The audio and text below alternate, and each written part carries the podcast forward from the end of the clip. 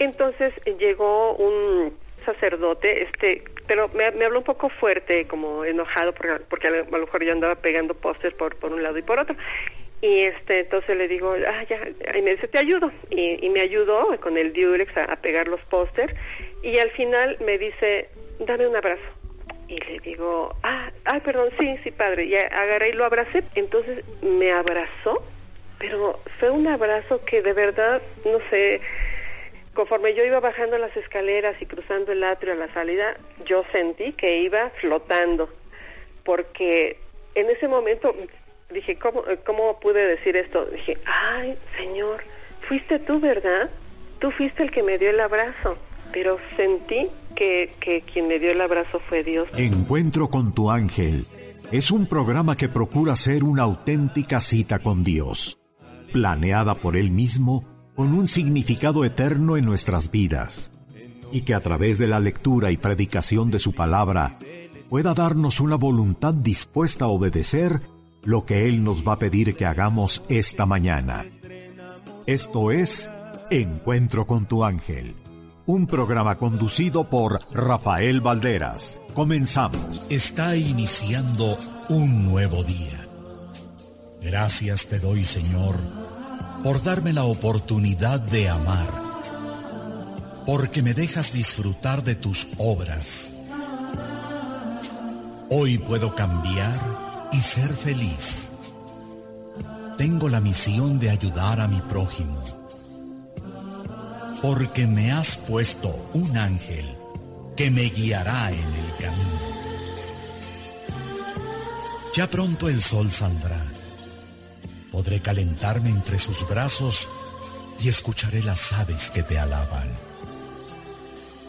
Cuídame, Señor, del enemigo. Soy tu hijo y te necesito.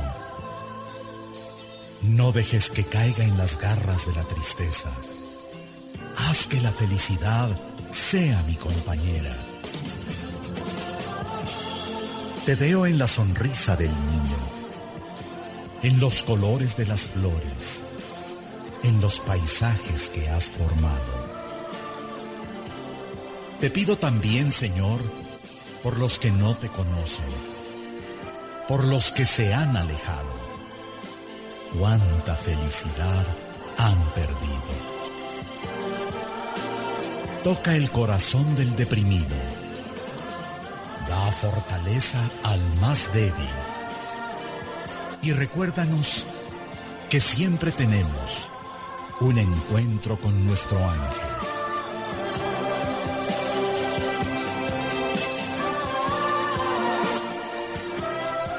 Este es un poema de Mario Córdoba en la voz de Guillermo Jiménez Rojas. Hola, ¿qué tal? Muy buenos días, bienvenidos a una emisión más de Encuentro con tu ángel. Es un gusto para mí saludarle en este domingo 28 de agosto del 2022. Y vamos a iniciar el programa como usted bien lo sabe. Antes que nada, dándole gracias a Dios por todas sus bendiciones, por un día más de vida. Yo les quiero invitar en este momento a que hagamos una oración, que nos pongamos en presencia de nuestro Señor, para que sea Él quien ilumine este momento y quienes tengan Biblia, que la tomen. Vamos a buscar el Salmo número 90.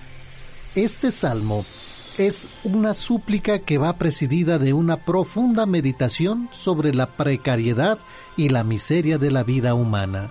Dispongamos el corazón. Los invito para que lo abran. Por la señal de la Santa Cruz de nuestros enemigos, líbranos Señor Dios nuestro, en el nombre del Padre, del Hijo y del Espíritu Santo. Amén. Amén.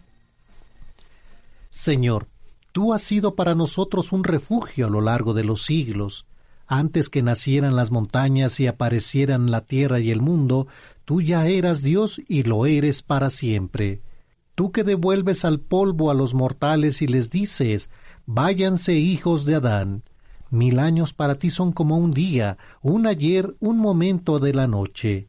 Tú los siembras cada cual a su turno, y al amanecer despunta la hierba. En la mañana viene la flor y se abre, y en la tarde se marchita y se seca. Por tu cólera somos consumidos, tu futuro nos deja anonadados Pusiste nuestras culpas frente a ti, nuestros secretos bajo la luz de tu rostro. Hizo correr tu cólera nuestros días, y en un suspiro se fueron nuestros años. El tiempo de nuestros años es de setenta y de ochenta si somos robustos. La mayoría son de pena y decepción, transcurren muy pronto y los llevan volando. ¿Quién conoce la fuerza de tu cólera y quién ha sondeado el fondo de tu furor? Enséñanos lo que valen nuestros días, para que adquiramos un corazón sensato. Vuélvete, Señor, ¿hasta cuándo? Compadécete de tus servidores, cólmalos de tus favores por la mañana, que tengamos siempre risa y alegría, haz que nuestra alegría dure lo que la prueba, y los años en que vimos la desdicha. Muestra tu acción a tus servidores y a tus hijos tu esplendor, que la dulzura del Señor nos cubra, y que Él confirme la obra de nuestras manos. Y en estos momentos te damos gracias, Señor, por el don que nos das de la vida. Te damos gracias por todas las dificultades, por todas las alegrías que nos das, porque sabemos que siempre estamos en tu presencia. Señor, te pedimos para que nos ilumines con tu Espíritu Santo, para que Él inunde nuestro corazón, nuestra mente, y seas tú quien dirija este momento. Te lo pedimos por la intercesión de nuestra Madre, la Virgen María. Bendito seas, alabado seas, Dios Padre, Dios Hijo, Dios Espíritu Santo. Te damos gracias, Señor, por todo lo que nos das, por tus obras, por tus ángeles, por tus arcángeles, porque siempre estás con nosotros. Gracias por un día más de vida. Bendito seas. Amén. Y hoy es domingo 28 de agosto del 2022. Han transcurrido 240 días y faltan 125 para que finalice el año. Hoy conmemoramos el vigésimo segundo domingo de tiempo ordinario, el Día de los Abuelos en México, el Día del Adulto Mayor, el Día Internacional de la Comida Cruda, el Día Internacional del Síndrome de Turner, y festejamos a Florentina, Adelina, Vicinio, Cayo, Hermes, Edmundo R. Smith, presbítero mártir, Moisés el Etíope, mártir, Joaquina de Bedruna, viuda fundadora de las Hermanas Carmelitas de la Caridad, Alejandro de Constantinopla, obispo, y Agustín, obispo de Nipona. Los saludamos sus amigos. Valeria Nogués, un placer estar con ustedes. Yo soy su amigo y servidor Rafael Valderas y hablemos de la vida de San Agustín, obispo de Hipona y doctor de la Iglesia. Agustín, de latín, de la familia de Augusto el Venerado. Agustín nació el 13 de noviembre del 354 en Tagaste, África. Su padre se llamó Patricio y su madre fue Santa Mónica, puesta por la Iglesia como ejemplo de mujer cristiana. Ella enseñó a Agustín y a sus hermanos los principios básicos de la fe. Agustín fue dotado de una gran imaginación y de una extraordinaria inteligencia. Por eso sus padres lo enviaron a Cartago, donde estudió filosofía, literatura y oratoria. Desarrolló una irresistible atracción hacia el teatro. Le gustaba ser el centro de atención, recibir halagos y la fama que encontró fácilmente en aquellos primeros años de su juventud. Ahí mismo en Cartago se destacó por su genio retórico, sobresalió en concursos poéticos y certámenes públicos. En esa etapa de su vida se dejó llevar ciegamente por las pasiones humanas y mundanas. Fue mujeriego, pero no abandonó sus estudios, especialmente los de filosofía. A los 17 años se enfermó gravemente. Ante el temor a la muerte, se instruyó acerca de la religión y buscó su conversión al catolicismo, pero cuando sanó, abandonó su propósito de hacerlo adoptó las creencias y prácticas de la secta maniqueísta, que afirmaba que el mundo no lo había hecho Dios, sino el ángel del mal. Sumido en una gran frustración personal, en el año 383 decidió partir para Roma. Su madre lo quiso acompañar, pero Agustín la engañó y la dejó. En Milán asistió a las celebraciones litúrgicas del obispo Ambrosio. Quedó admirado de sus predicaciones y su corazón. Entonces Agustín rompió definitivamente con el maniqueísmo. Su madre, que viajó a Italia para seguirlo, se llenó de felicidad cuando recibió la noticia. En el año 386 se consagró al estudio formal del cristianismo, renunció a su cátedra, se retiró con su madre y unos compañeros a Casiciaco, cerca de Milán, donde se dedicó por completo al estudio, la meditación y la oración, como preparación para su bautismo. El 23 de abril del 387, a los 33 años de edad, Agustín fue bautizado en Milán por el obispo Ambrosio. Ya bautizado, regresó a África, pero antes de embarcarse su madre Mónica murió. Cuando llegó a Tagaste, vendió todos sus bienes, Todas las ganancias de la venta las repartió entre los pobres. En el año 391 viajó a Hipona, donde poco tiempo después se ordenó sacerdote. En el año 395 fue consagrado obispo de Hipona organizó la casa en la que vivía con una serie de reglas y la convirtió en un monasterio en el que solo se admitía a los que aceptaban vivir bajo la regla escrita por Agustín, que estaba basada en la sencillez de vida. Fundó también una rama femenina. Como obispo, Agustín fue muy caritativo, ayudó a los pobres, predicó en muchos lugares, resolvió los problemas más diversos que le presentaban sus fieles, escribió incansablemente más de 60 obras muy importantes para la Iglesia, como Confesiones y sobre la ciudad de Dios. Defendió con celo y eficacia la fe católica contra las herejías, Participó en los concilios regionales de Hipona en el año 393, en el tercero de Cartago en el año 397 y el cuarto de Cartago del 419. El obispo Agustín murió en Hipona el 28 de agosto del año 430, a los 76 años de edad, 40 de los cuales vivió consagrado al servicio de Dios. Su cuerpo, en fecha incierta, fue trasladado a Cerdeña y hacia el 725 a Pavia, a la Basílica de San Pedro, donde actualmente se encuentra y es parte de la vida de San Agustín, obispo de Hipona y doctor de la Iglesia. Continuamos en su programa Encuentro con tu ángel a través de Radio Fórmula 1470 y nos vamos a Álvaro Obregón. En Álvaro Obregón se encuentra la señora Rebeca García. Señora Rebeca, muy buenos días, bienvenida a su programa Encuentro con tu ángel. Buenos días. ¿Cómo se encuentra usted?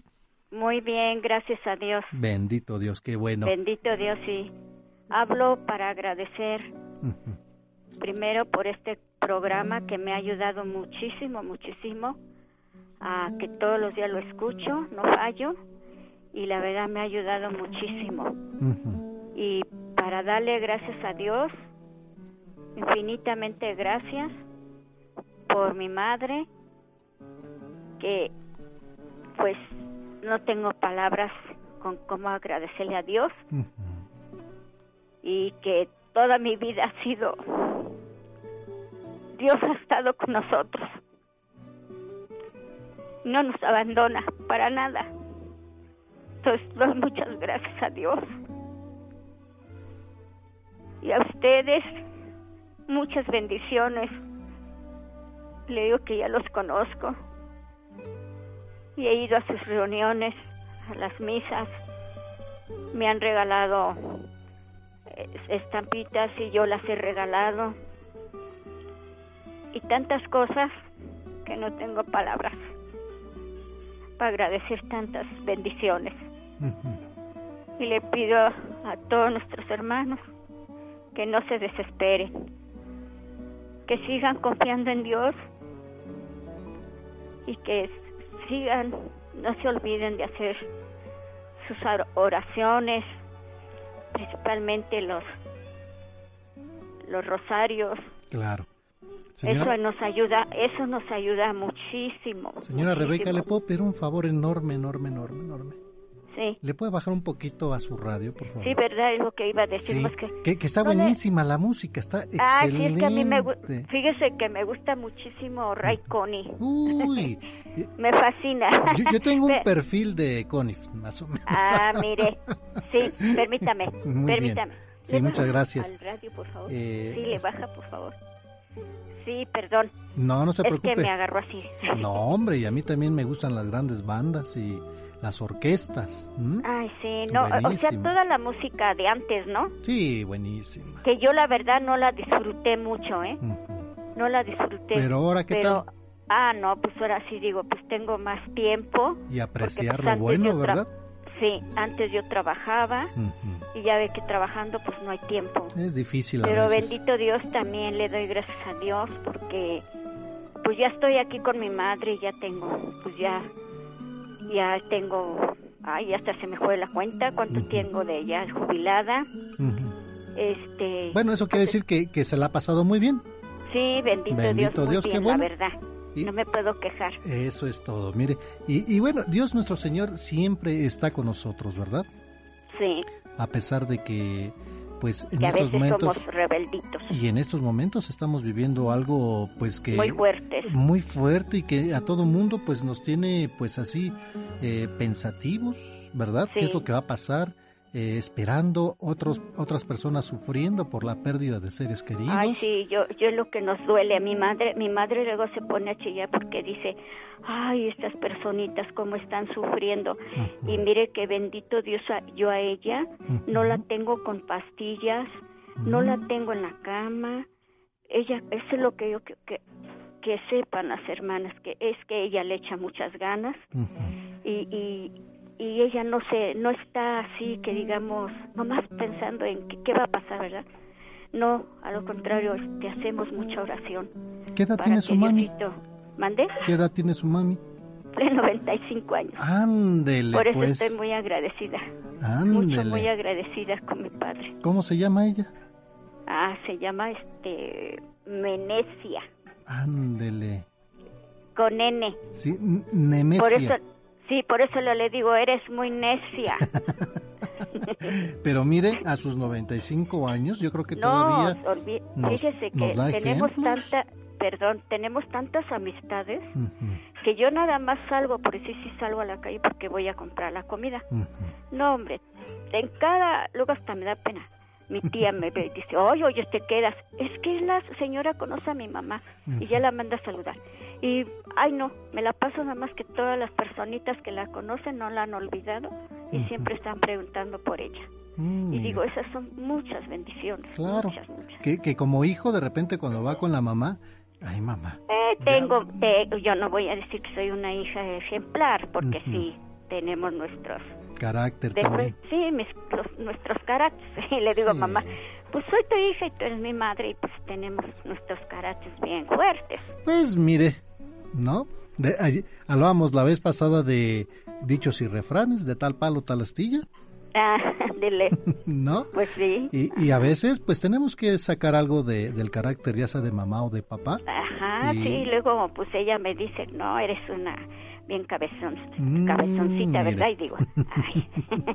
Pero ¿qué, ¿qué, qué, tantas cosas y qué tantas alegrías nos pueden enseñar los, los, los papás, ¿verdad? Con la edad pues que tienen, la experiencia que tienen y obviamente también el decir, bueno, no te preocupes, vamos a hacer oración, vamos a dejar esto en manos de Dios nuestro Señor, que Él dará pronto este, sanación a todo esto. ¿Cuándo? no sabemos y vemos que se complica, hay que reforzar estas oraciones. Sí, sí, por eso yo dije, no, yo quiero dar este testimonio porque de veras, eh, pues, dar muchas gracias a Dios, porque fíjese, es que hay una historia de ella. De ella, este, fue huérfana. Ella es de Tenango del Valle. Y este, fue huérfana, y pues ella se vino para acá, México, pues chica y Dios ha sido muy grande porque pues sin saber leer y sin saber a dónde ir y es lo que yo le digo ahorita que le que pues hay que darle muchas gracias a Dios porque cuando era ella joven nunca la abandonó que pues sí ella dice trae en su corazón mucho sufrimiento porque sufrió mucho la maltrataron mucho y le digo mira es donde quiera y no nomás tú mucha gente así de antes no que yo he escuchado los testimonios de ustedes y muchas personas salen de eso, ¿verdad? Que, que han sufrido mucho, ¿no? Que sufrieron mucho de niñas, todo. Le digo, pero ahorita, mira, ya no recuerdes eso. Ahorita recuerda lo presente, ya lo pasado no lo recuerdes. Pero sí es muy difícil que lo olviden, ¿eh? Porque sí, ella luego siempre se pone a platicar y luego, luego saca que ella tuvo dos madrinas. Esas dos madrinas, una era buena y la otra era mala y la otra la descalabró y hasta hasta así todavía aquí en su cabecita se le ve allí la tiene una costra Mm, La y eso hace de quién sabe cuántos años Válgame Dios, imagínese, tiene Sí. 95. Sí es lo que le digo mira bendito Dios sí sufriste sí sufriste de niña y todo lo que tú quieras pero ahorita ya no estás sufriendo y mira Dios te ha dejado entonces eso es lo que hay que ver Hay, hay que ver el por qué, ¿verdad? Y, y yo creo que Ajá, ajá, yo, ¿por yo- qué? yo creo que no hay tanto que buscarle, eh, señora Rebeca, porque es clarito. Eh, yo yo se lo decía, bueno, cuando platicaba a mamá o platicaba a la abuelita, que también ella de Oaxaca, pues parecido a la historia de su de su mami. sí Eh, ella digo pues también queda huérfana de mamá. Eh, mi bisabuelo pues se casa con otra persona. Esta persona pues la, la aleja de su papá, a mi abuela. Ajá. Y pues Sí. ella se viene acá a la Ciudad de México por igual, como usted dice, Sí, con sufrimientos y todo esto. Y obviamente esa situación hace que tengan un carácter un poquito Ah, pues, sí, muy fuerte, ¿eh? Muy fuerte, fuerte, fuerte. sí. Y entonces, Uh, sí. eh, yo lo poco que llegué a platicar con, con mi abuela, porque era de un carácter serio, Sí. Y, y decía, ¿sabes que Yo por eso a mis hijos lo- los traté de esta manera. Era muy Ajá. rígida, muy fuerte, para que supieran defenderse en la vida, pero con el amor que, que le tenía a sus hijos, ¿sí? Porque Sí. pues todas las mamás tienen, ti- le tienen el amor a sus hijos, Sí. pero por lo que vivió, por lo que sufrió, pues imagínense dónde, en dónde quedaba el, el lugar para el amor, para los cariños y todo, y obviamente pues ya eh, a través del tiempo pues van cambiando las cosas, ¿verdad? El corazón Sí. se empieza un poquito, a- después de que se endurece, se empieza otra vez a, a, em- a ablandecerse, pero no se olvidan las cicatrices que, tan- que traemos Uy, en no, el no, corazón. pues es lo, lo veo con ella que no, no, no se olvida, ¿eh? Se, lo, se le olvida, luego me dice, ¿qué día es hoy? Y ya le digo, y luego otra vez, ¿qué día es? O este, ¿te acuerdas de ayer que esto? No, pero lo de, como les digo, de cuando sufrió, eso no se le olvida, ni se le va a olvidar. Claro. No, y fíjese que este, mi papá ya no vive, gracias a Dios ya está allá en el cielo. ujú. Él, él anduvo en la guerra, nomás con eso le digo. ¿En la revolución? En la revolución, digo. Ajá. ¿En serio? Sí. ¿El de, qué, de, de qué, de qué parte era su papá? Ay, mi papá, ay, sí, no me acuerdo. ¿De qué, de qué era mi papá, tía? Mi papá, ¿de qué pueblo era? No me acuerdo. No, ¿qué cree que no nos acordamos del pueblo? Ajá. Señora Rebeca, déjeme hacer una pausa. No me cuelgue y regreso con usted, por favor, para que a ver, podemos platicar un poquito más de su papá y obviamente Ah. pues el cierre que Dios siempre pone en todas estas historias, ¿verdad? No me Sí. cuelgue, por favor. Sí, Regreso con no. usted. Gracias. Vamos a la pausa y regresamos con más aquí en Radio Fórmula 1470. Agosto, mes dedicado al adulto mayor. Los adultos mayores en todo el mundo son festejados desde 1982, cuando se celebró la primera Asamblea Internacional de la Organización de las Naciones Unidas dedicada al envejecimiento y se estableció el mes de agosto como el mes de la vejez. En Encuentro con tu ángel, te invitamos a respetar a los ancianos.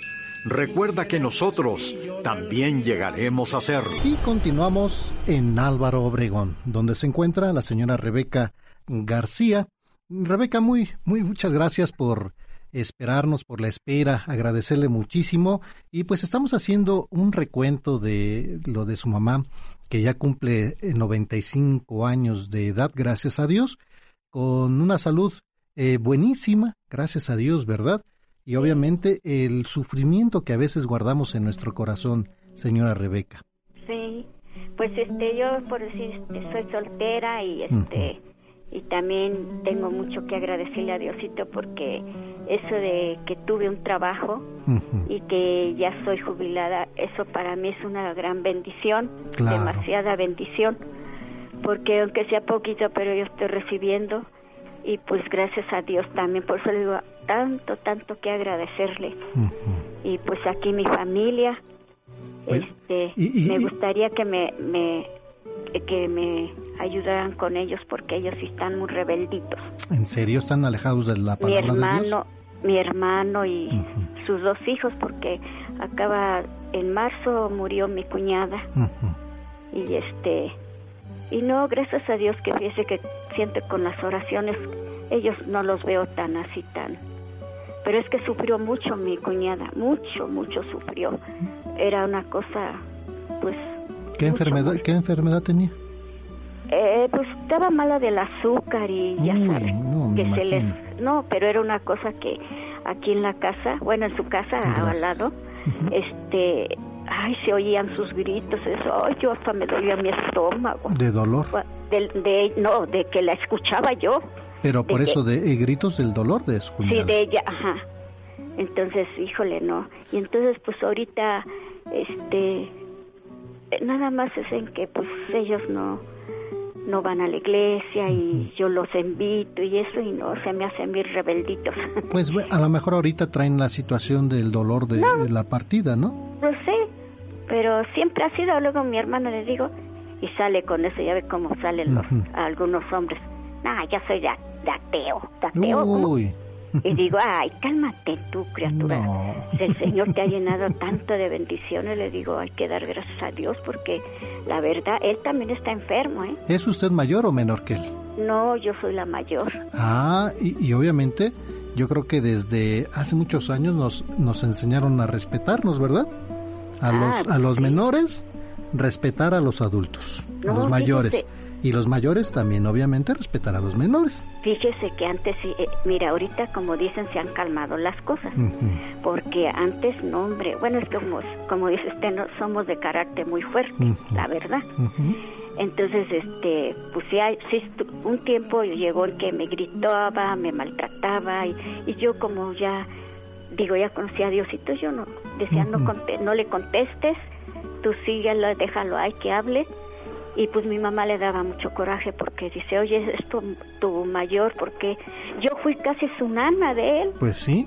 Yo este lo, lo vi de chiquito, mm, yo lo bañaba y no, o sea, pero bueno, yo sé que, que todo eso es para bien. Bueno, y todo eso lo hizo por las circunstancias que, que vivieron ustedes, ¿no?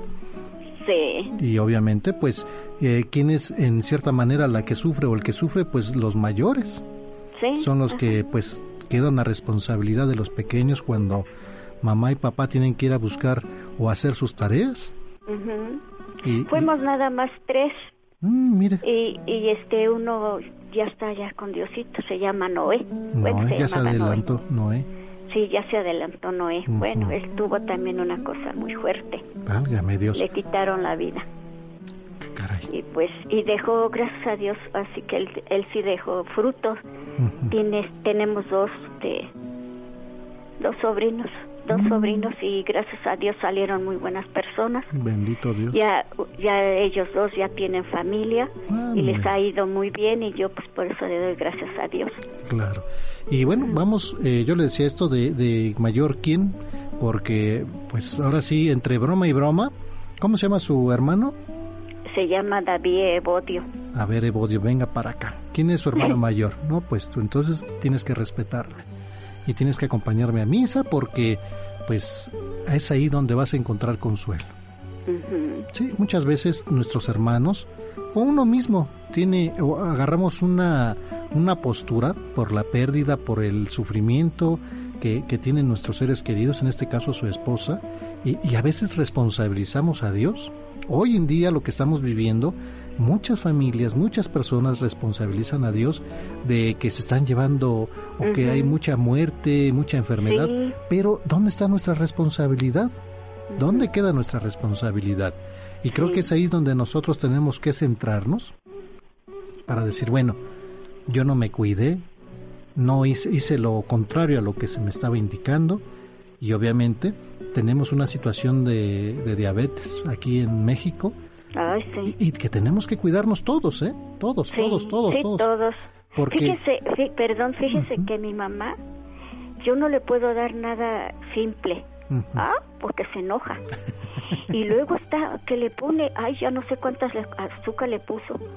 Digo, ay, Diosito, Dios eso pero mire, bueno, como le digo, pues menos ahorita, yo no la puedo estar llevando al médico para No, no, no, no, hay que cuidarnos. Entonces, este, y si no lo necesita, ¿para qué? Y entonces por eso digo, ay, bendito Dios, gracias, papá, gracias porque pues aquí la tengo así que encerradita. Claro. Y este le decía de mi hermano, también lo que pasó es que ellos sufrieron mucho con mi cuñada.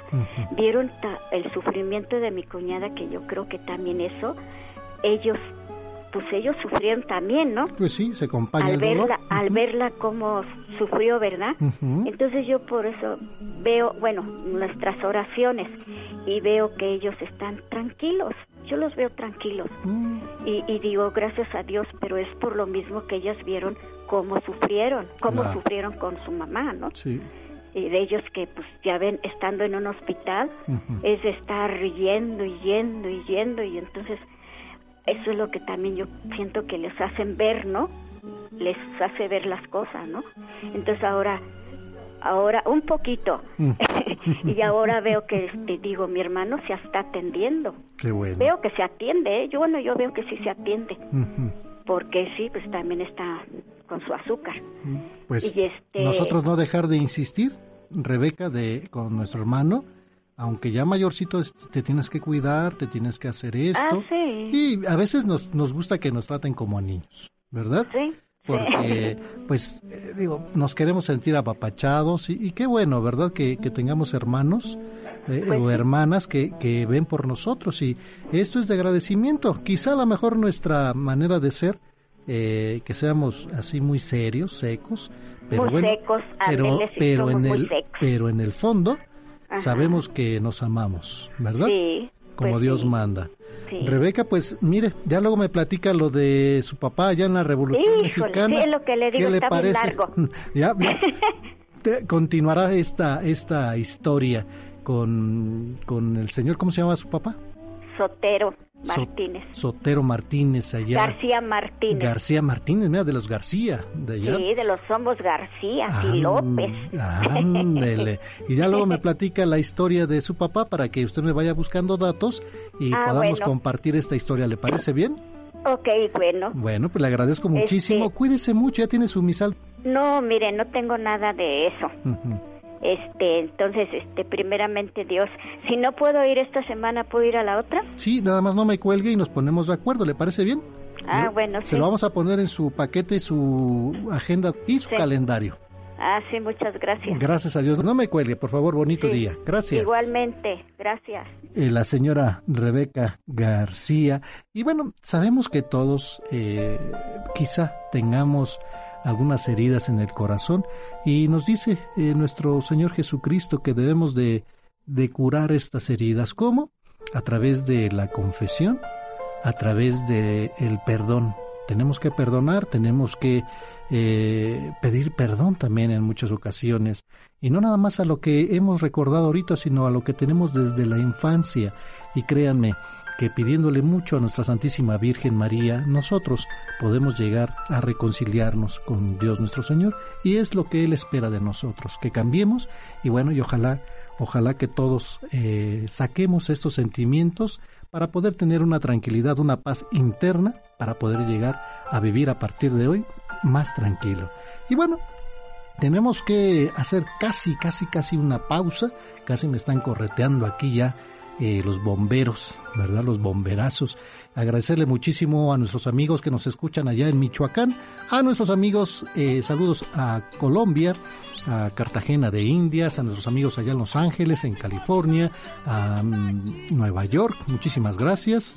Eduardo Roa que nos escucha ya, a nuestros amigos allá en Zacatecas, en Los Cabos San Lucas, en las bahías de Huatulco, allá en Oaxaca, muchísimas felicidades, gracias allá a la crucecita, a Oaxaca, Oaxaca, y bueno, pues a nuestros amigos del puerto de Veracruz, que solo Veracruz es bello. Vamos a la pausa y regresamos. San Juan María Vianney decía, Qué feliz es ese ángel de la guarda que acompaña al alma cuando va a misa. Encuentro con tu ángel te invita a nuestra celebración de acción de gracias este jueves 1 de septiembre en el Santuario del Señor del Santo Sepulcro, La Cuevita El rosario dará inicio a las 10 de la mañana y la Santa Misa a las 11. La cita es en Ermita Iztapalapa 1271, Barrio de Santiago, Alcaldía Iztapalapa. Asiste con toda tu familia. Si no puedes acompañarnos, síguenos por nuestra página de facebook.com diagonal Encuentro con tu ángel. Nos vamos a Nezahualcóyotl. Donde nos acompaña María Elena Hernández. María Elena, muy buenos días. Buenos días, Mari. ¿Cómo está usted, Mari? Gracias a Dios, muy bien. ¿Y ustedes? También, bendito sea Dios. Bienvenida a Encuentro con tu ángel, Mari. Sí. ¿Qué nos va a compartir el día de hoy? Bueno, mire, un cantito, pues no está muy largo, pero lo voy a hacer. Ya, ya chillé, pero voy a ver si puedo. la escuchamos, la escuchamos. Sí. Dice, Madre, eres ternura, eres una flor blanca y preciosa, llena de amor. Sí, señora, ven a mí, ven, ven a mí, cúbrenos con tu manto lleno de amor, aunque sea. Ándele un canto muy muy bonito, una alabanza muy muy hermoso. Se llama Madre eres ternura. Sí, cuando lo oigo me, me imagino una azucena, un lirio blanco, blanco. Y algo muy bonito que pues sí nos hace eh, pues a veces derramar nuestras lágrimas, ¿verdad? Por tanto cariño que, que, que damos y con la ternura. Sí, Sí, pues fíjese que yo, mi mamá ya tiene 60 ya, tantos años, pero pues me queda ella que tengo dos en el cielo. Y le digo yo, este, no, yo a ella la quiero mucho a la Virgen. De verdad, de verdad que, no sé, después de Dios, es ella. Oiga, y este, ¿qué regalo podríamos darle? Mire, pues, por ejemplo, yo pienso ir a misa y ofrecer la, la misa por todos los sacerdotes, sobre todo los de mi parroquia aquí. Porque Dios los ayude, y los proteja, los ella los quiere mucho a los sacerdotes, ¿eh? Sí. Los los ama mucho porque pues como dice, ¿verdad? En el sacerdote hace nacer a Jesús y hace morir a Jesús y ella los quiere mucho. Por ellos y pues mm, espero hacer una buena obra de ir a visitar una enfermita que tengo aquí en mi cuadra y ofrecerle una buena obra. Porque pues ya la alegría me la dan mis hijos a mí, pero eso es material, pero algo espiritual que, que yo vea que ella me, me acepte. Es esa relación. Es, hay muchas maneras de demostrarle el cariño a una madre, pero yo creo que cuando ese cariño de madre a nuestra mamá espiritual, que es nuestra Santísima Madre la Virgen María, pues se refleja a través de la oración, a través de el pedirle algo, porque le depositamos el cariño y la confianza, pues yo creo que esa relación es eh, de mucho amor, ¿verdad? Y es lo que le transmitimos a, los hijos. Sí, yo les digo, les digo yo, los cuida más ella que yo, porque yo de aquí nomás los veo, pero ella donde quiera que anden, allá los cuida. ¿Verdad? Oiga, pues sí, un, un canto muy hermoso. Gracias por, por dárnoslo. Que tenga buen camino a donde quiera que vaya. Muchas gracias. Que Dios los llene de bendiciones a ustedes y a sus familias y que pues este programa siga porque de verdad que cuánto testimonio bonito. A mí me gusta mucho cuando están los padres hablando también porque es algo, oiga, que de verdad, como Dios nos ama, ¿eh? ¿Verdad que sí? Y tantas cosas que nos da a manos llenas. ¿Verdad? Señora María, muchísimas gracias. Ah, ya ustedes. Que tengan un excelente día. De verdad que les agradezco un millón de gracias. ¿eh? Nada que agradecer. Bonito día, gracias. Gracias, igualmente. Que Dios los bendiga. Igualmente, gracias. La señora María Elena Hernández de Nezahualcóyotl. Media cobija. Don Roque era ya un anciano cuando murió su esposa. Durante largos años había trabajado con ahínco para sacar adelante a su familia. Su mayor deseo era ver a su hijo convertido en un hombre de bien, respetado por los demás, ya que para lograrlo dedicó su vida y su escasa fortuna. A los 70 años don Roque se encontraba sin fuerzas, sin esperanzas. solo y lleno de recuerdos. Esperaba que su hijo, ahora brillante profesionista, le ofreciera su apoyo y comprensión. Pero veía pasar los días sin que éste apareciera y decidió por primera vez en su vida pedir un favor a su hijo. Don Roque tocó la puerta de la casa donde vivía el hijo con su familia. Hola papá, qué milagro que vienes por aquí. Ya sabes que no me gusta molestarte, pero me siento muy solo. Además estoy cansado y viejo. Pues a nosotros nos da mucho gusto que vengas a visitarnos. Ya sabes que esta es tu casa. Gracias, hijo. Sabía que podía contar contigo, pero temía ser un estorbo.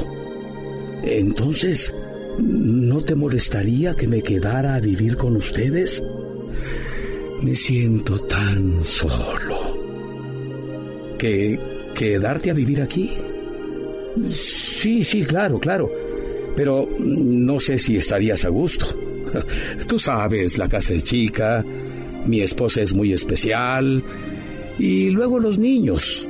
Mira, hijo, si te causo muchas molestias, olvídalo. No te preocupes por mí. Alguien me tenderá la mano. No, padre, no, no, no, no, no, no es eso. Solo que eh, no se me ocurre dónde podrías dormir. No puedo sacar a nadie de su cuarto. Mis hijos no me lo perdonarían. O solo que no te moleste. ¿Qué? Dormir en el patio. Dormir en el patio está bien. El hijo de don Roque llamó a su hijo Luis, de 12 años. Dime, papá. Mira, hijo, tu abuelo se quedará a vivir con nosotros. Tráele una cobija para que se tape en la noche. Sí, con gusto. ¿Y dónde va a dormir? ¿En el patio? No quiere que nos incomodemos por su culpa. Luis subió por la cobija, tomó unas tijeras y la cortó en dos. En ese momento llegó su padre. ¿Qué haces, Luis? ¿Por qué cortas la cobija de tu abuelo? ¿Sabes, papá? Estaba pensando. ¿Pensando en qué? En guardar la mitad de la cobija para cuando tú ya seas viejo y vayas a vivir a mi casa. El libro de Ruth. En la Biblia nunca se discute o cuestiona la existencia de Dios. Siempre se parte de la base que Él existe y que el hombre está hecho para entender esta existencia. El libro de Ruth. ¿Sabías qué fue lo que Dios hizo para poder comprarnos a cada uno de nosotros? ¿Cuál fue el costo que tuvo que pagar? ¿Y qué procesos fueron necesarios para atender nuestro rescate? ¿Conoces por qué el hombre decidió independizarse de Dios y creó el caos en el que ahora estamos viviendo? Y que lo único que nos permitirá regresar a una buena comunión es nuestra dependencia de Cristo? No te pierdas el estudio del libro de Ruth de la serie titulada Conociendo la Biblia libro por libro, aquí en tu programa Encuentro con tu ángel.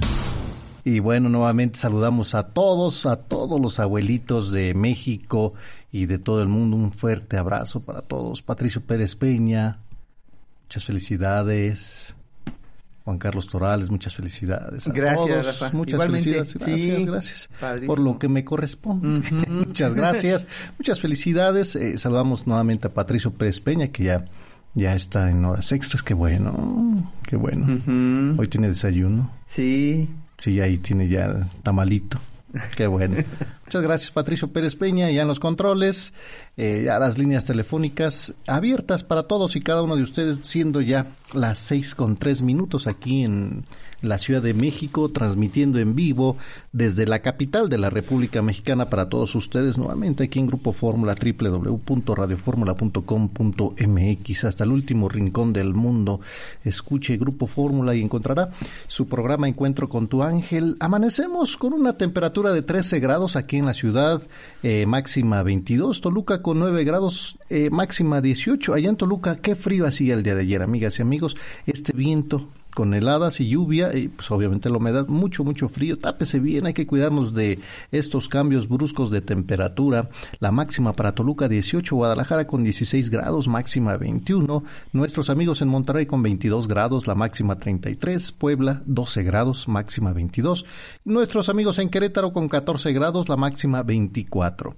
Y bueno, pues el clima para este eh, día del abuelito, 28 de agosto, lluvias severas eh, por ciclones en México bueno, pues el clima de México pronostica para este 28 de agosto lluvias muy fuertes por los ciclones, pues cobrarán más fuerza, nos dicen los conocedores que el pronóstico del clima nos indica eh, las autoridades climatológicas recomienda tomar precauciones y monitorear de manera frecuente las redes sociales de Grupo Fórmula, de las autoridades de su comunidad, para que pues obviamente nosotros estamos bien informados sobre el comportamiento del clima dentro de México, pues de esta manera es posible prevenirse ante inundaciones o evitar este riesgo, ¿verdad? Debido a que México se encuentra en temporada de huracanes, cada, cada uno de los sistemas meteorológicos será vigilados para garantizar la seguridad de los mexicanos, indicaron las autoridades del clima. En un reciente comunicado, el Servicio Meteorológico Nacional nos informa que el clima pronostica lluvias intensas a puntuales eh, torrenciales que podrían generar deslaves e inundaciones en Jalisco, Colima, Michoacán. A su vez, las extensas bandas nubosas podrían generar chubascos y lluvias fuertes en el noreste, occidente, centro y oriente del territorio nacional. Por otra parte, asimismo, el clima pronostica que el sureste de México y la península de Yucatán tendrán una nueva onda tropical que provocará fuertes lluvias y bueno, eso es lo que vamos a estar viviendo en parte del territorio nacional. Eh, los climas que, vamos a tener temperaturas mínimas de 0 a 5 grados centígrados y posibles heladas en las zonas montañosas del Estado de México, para temperaturas máximas de 40 a 45 grados, lo opuesto para Baja California y Sonora, temperaturas de 35 a 40 grados centígrados para Baja California Sur, Coahuila, Nuevo León, Tamaulipas, Campeche, Yucatán y Quintana Roo.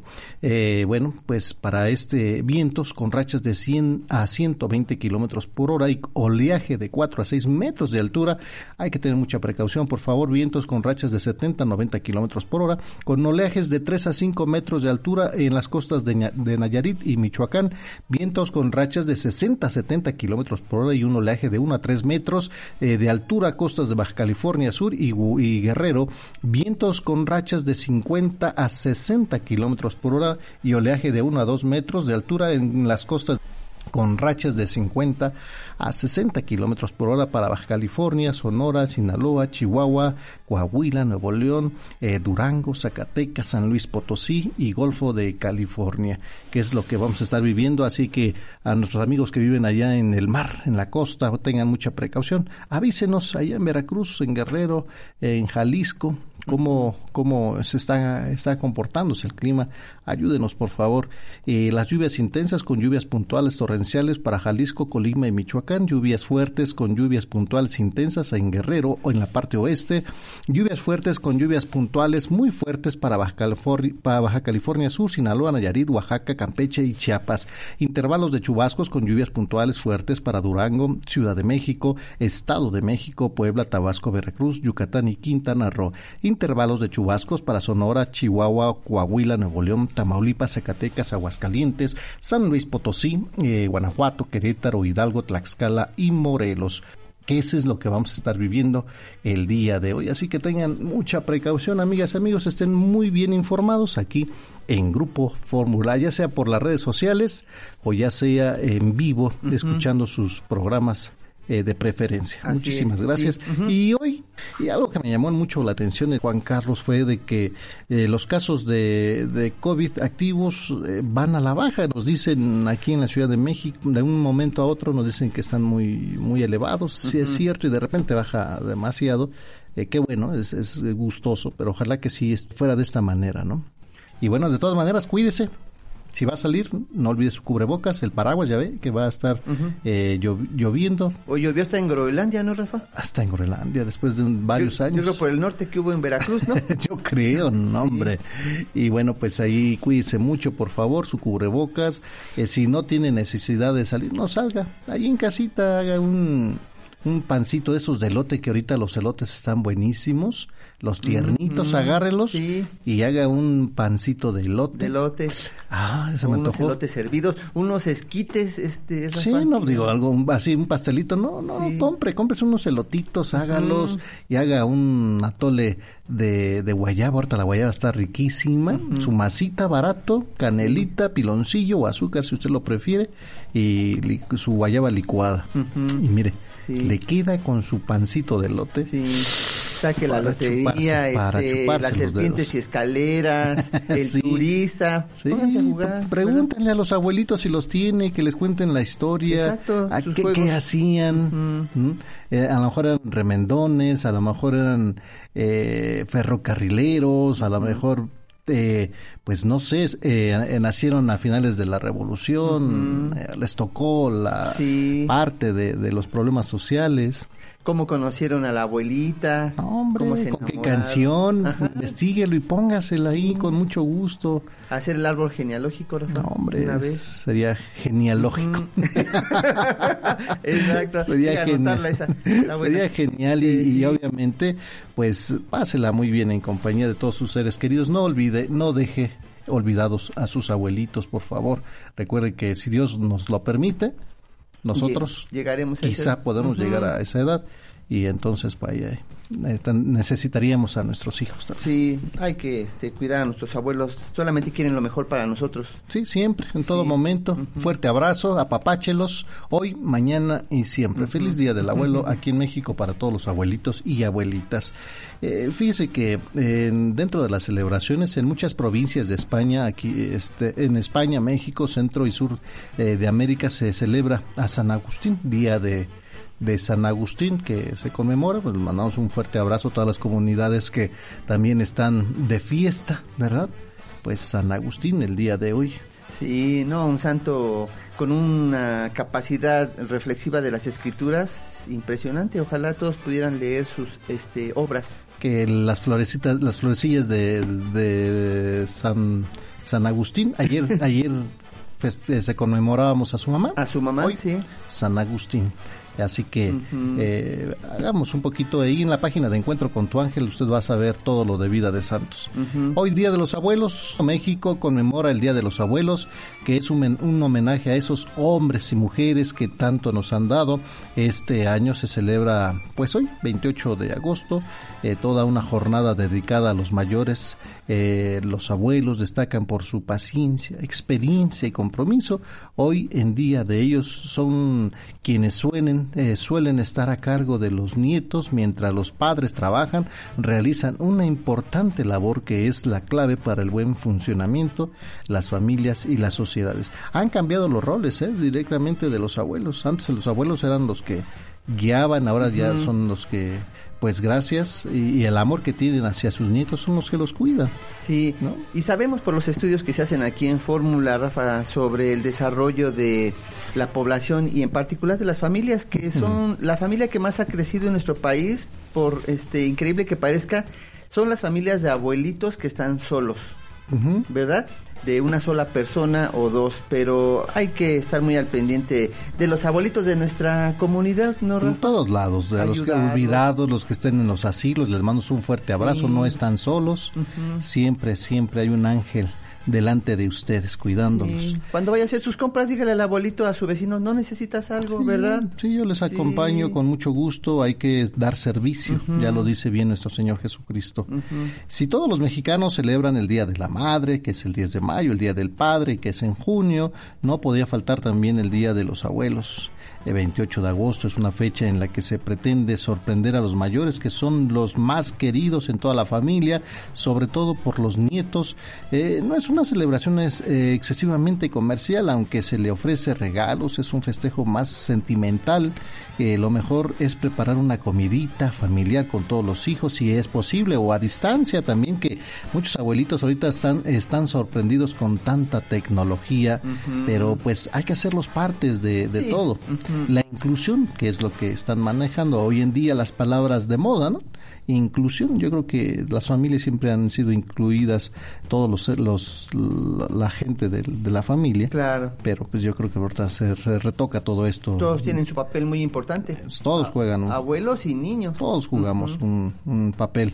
El significado del Día de los Abuelos son unos grandes héroes con mucha experiencia que nos dan consejos de acuerdo a sus, a sus vivencias para que no cometamos los mismos errores. Ellos solo quieren que sepamos y valoremos por nosotros mismos y que tengamos una actitud positiva ante esta vida que tenemos.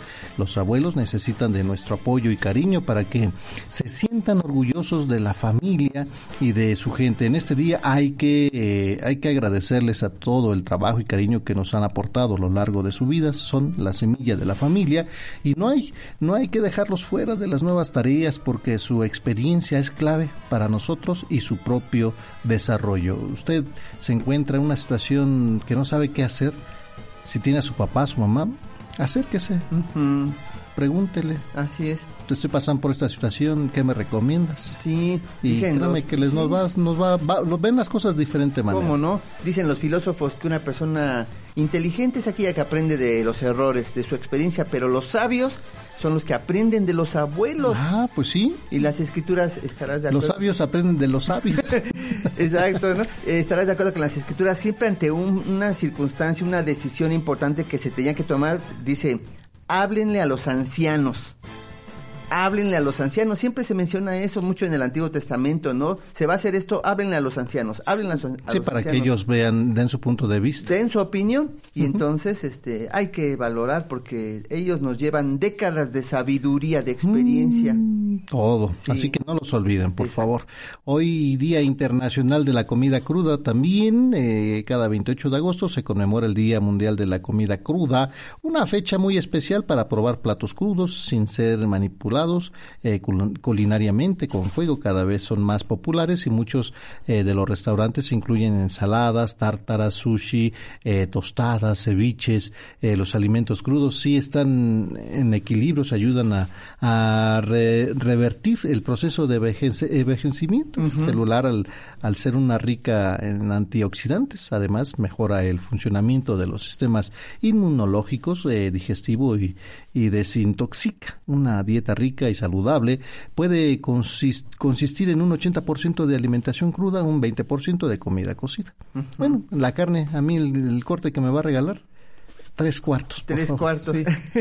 tres cuartos, no, no cruda. No cruda. Yo creo que la verdura sí debemos a lo mejor empezar a acostumbrar a comerla un poquito más. Por ejemplo, la zanahoria, la jícama, la calabaza tal vez si se pueda comer cruda o, asadita, ¿no? no, pues así, yo, yo como así este las calabacitas eh, asaditas, así nada más en el comal. En el comal, sí, así. Muchos las acostumbran al vapor, ¿no, Rafa? Sí, pero bueno, eh, las puedes este, aprovechar de todas maneras, ¿no? Lo que sí es que entre más cruda la verdura, eh, aprovechas más, ¿no? Los nutrientes. Mucho mejor. Dentro de las curiosidades, el ceviche es un plato típico peruano que se ha extendido hasta toda la cocina es eh, pescado crudo, cocido nada más con limón. Con limón. Que riquísimo. La, la, esta, la carne tártara también que es buenísima. Sí, deliciosa. Carne de res eh, cocida con limón. Ajá, la carne molida. Riquísimo. Eh, pero nos da pues vitaminas y minerales porque no se queman con el fuego. Sí. el día de la comida cruda, el día de hoy. un día como hoy, pero de 1903, allá en los Estados Unidos se funda la empresa Harley Davidson eh, Motor Company. ¿Eh? ¿Quién no quisiera una Harley Davidson? sí, ¿verdad? no, hombre. Sí, hay como dicen, hay personas que se enganchan tanto con una marca que hasta se la llegan a tatuar. ¿En serio? Y yo he visto gente con tatuajes de la Harley Davidson. Ah, bueno, pues ahí lo tienen. A ver, sí. Pues les mandamos un fuerte abrazo a todos los abuelitos, desayunen rico ahí en casita, si van a salir tomen sus precauciones, su cubrebocas doble si es posible. Sí.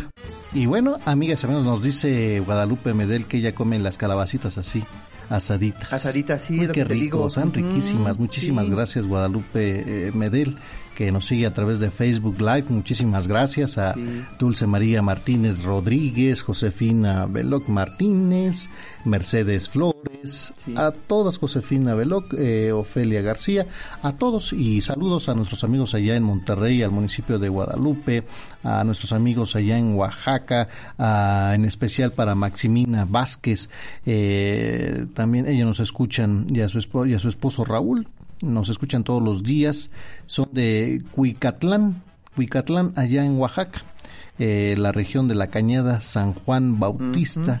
Eh, Cuaucatlán, allá en Oaxaca. Les mandamos un fuerte abrazo. Gracias por la preferencia a nuestros amigos que nos escuchan en la Unión Americana. Fuerte abrazo. A los abuelitos también que están allá afuera del territorio nacional, también mandarles un fuerte abrazo. Sí, eh, oye, en esas culturas cómo aprecian también a los abuelos, ¿no? En los países este de primer mundo les dan pues verdaderas este prestaciones maravillosas que ojalá también nuestro país poco a poco vaya avanzando en ese sentido. A los abuelitos que están en los asilos también les mandamos un saludo, sabemos que nos escuchan en varios y esperamos que se la pasen muy contentos. Sabemos que tienen muchas actividades, muchos amigos y pues ojalá que que ellos puedan de alguna manera en algún momento llamarnos, Rafa, y podernos platicar su testimonio. Claro, platíquenos y recuerden que recordar es volver a vivir. Muchísimas gracias. Eh, tenemos llamada, nos vamos a Xochimilco. ¿Dónde se encuentra el señor Margarito Molina Sánchez? Buenos días, don Margarito, ¿cómo está? Eh, buenos días, muy bien, muy bien, dando gracias a Dios por entrar mi llamada y quiero compartir con ustedes un testimonio de vida que me pasó. Sí, este, ¿nos está hablando por un celular, don Margarito? Sí. ¿Tiene el altavoz puesto? Sí. ¿Puede hablar un poquito más fuerte, por favor? Sí, mire, eh, quiero compartir un testimonio con ustedes sobre algo que me pasó. Sí, lo escuchamos. Y este, mire, yo tengo varios años viajando y yo viajo a la ciudad de Chihuahua, yo soy corredor.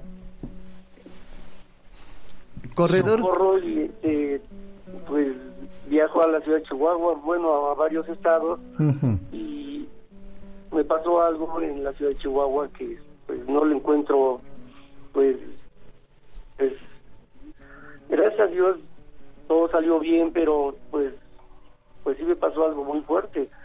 Y este, en ese año, en el año 2017, yo viajé para allá, mi esposa siempre me acompaña, siempre me acompaña, pero en ese año no pudo ir conmigo por pues su mamá se encontraba malita y y pues no no fue, me fui solo.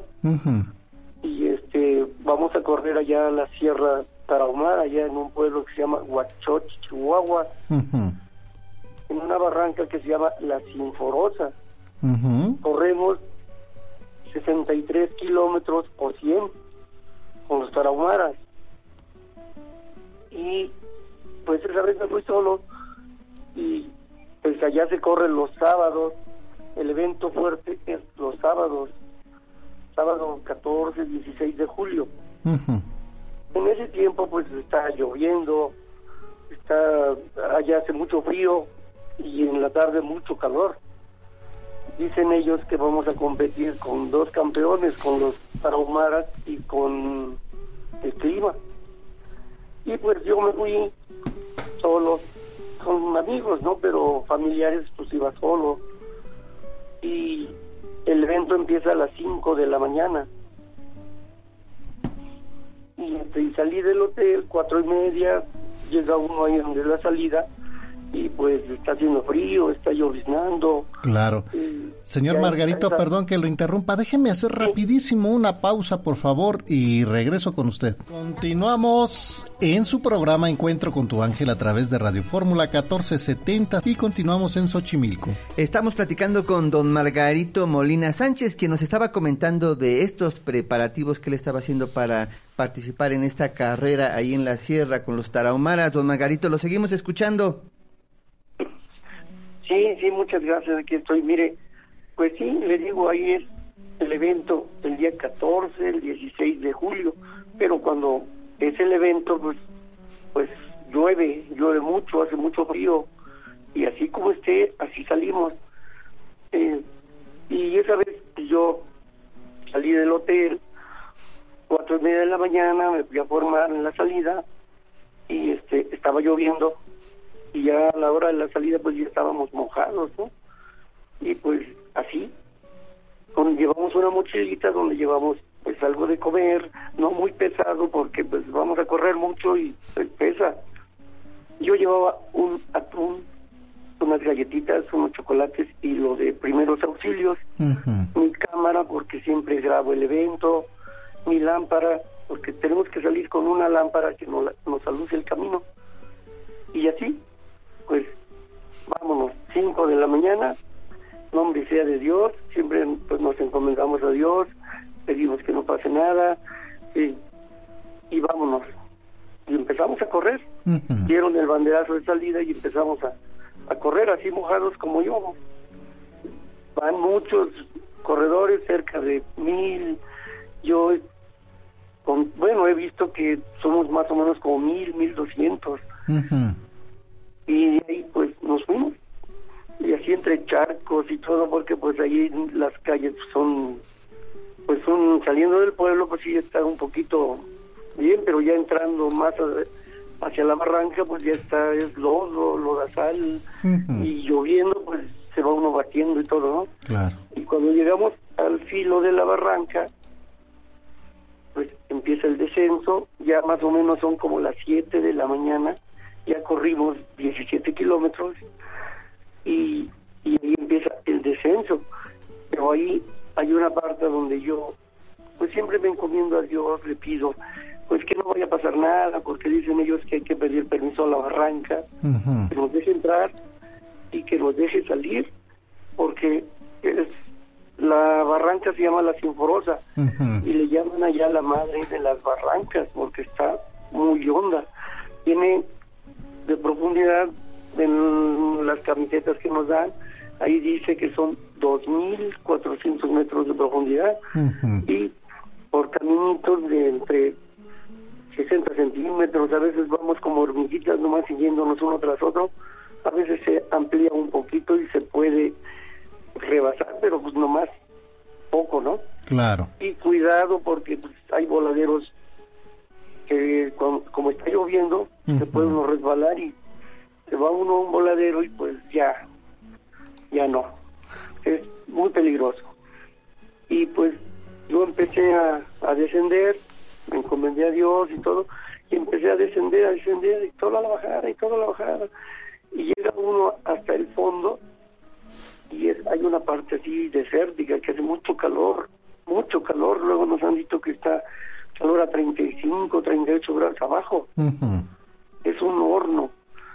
Y, y seguimos, seguimos, y hasta el fondo pues ya hay, ya nos asisten, nos dan pues agua, nos dan pinole, allá es el famoso pinole, es agua con pinole blanco, y pero le echan trocitos de piloncillo, lo revuelven y así, un jarro de, de pinole.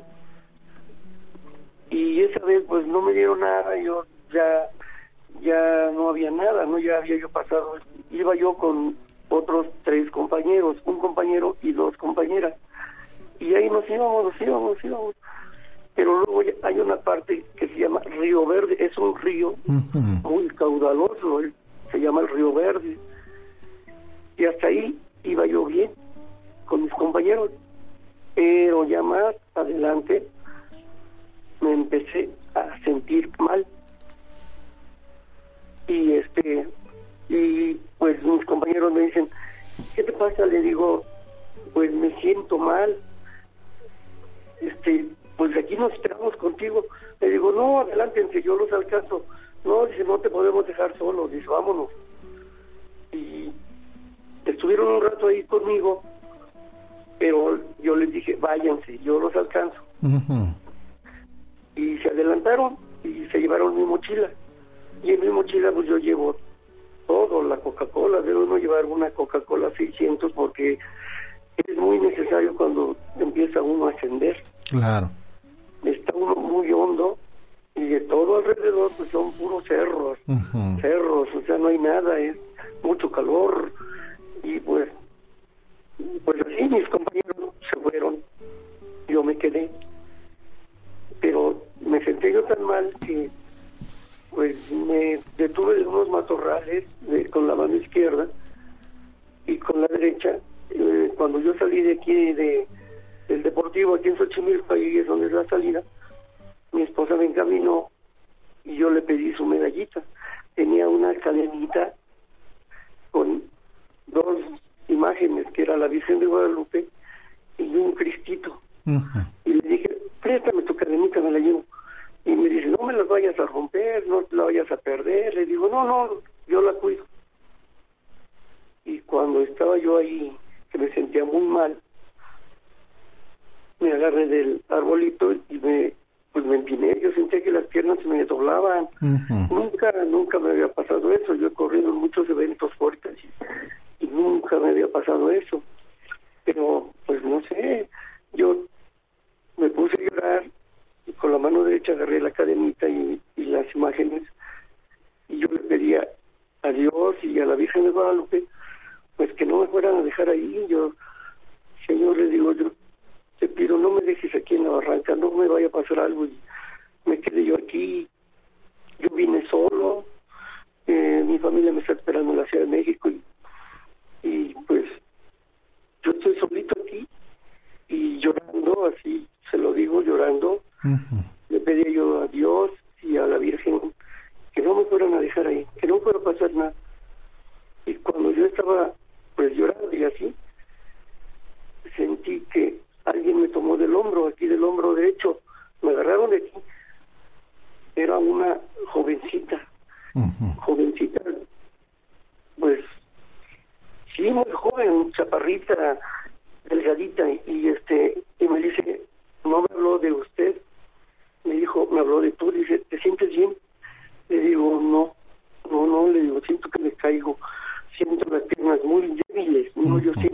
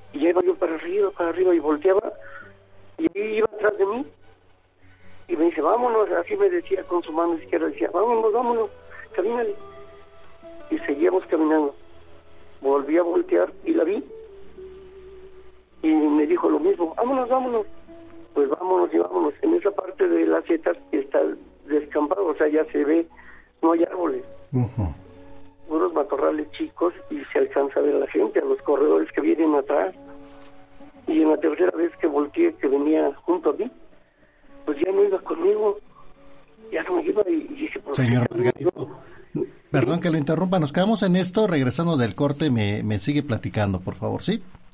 Sí, señor Valera. Muchas, gracias. Vamos a la pausa y regresamos con más aquí en Radio Fórmula 1470. Continuamos en su programa Encuentro con tu ángel a través de Radio Fórmula 1470 y continuamos en Xochimilco. Seguimos platicando con don Margarito Molina Sánchez. Gracias, don Margarito, por la espera. Lo seguimos escuchando, por favor.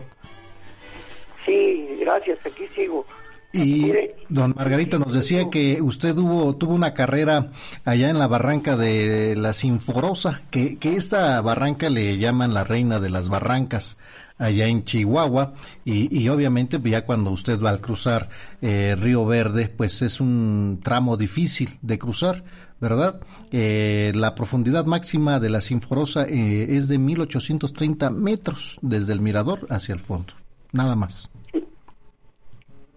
Sí, le digo y mire, pues yo volteaba a ver a la compañera que me había ayudado y pues no la veía y no la vi. Ya de ahí para adelante dije, bueno, pues yo sigo porque ya va a llover y pues si nos agarra el agua subiendo ahí se resbala uno, hay mucho riesgo, ¿no? Claro. Y pues seguí adelante, seguí adelante, pero con esa tentación de que dije, bueno, pues esta compañerita, ¿por qué no viene? ¿Dónde se quedó? Y ya llegando a una parte que se llama la pared, pues empecé a caminar la pared, es un, es un cerro muy alto, que nomás tenemos un paso como de 60 centímetros y del otro lado es voladero, ¿no? Así se llama la pared y yo he pasado por ahí varias veces porque corrí esa carrera como siete años, seis años, siete años.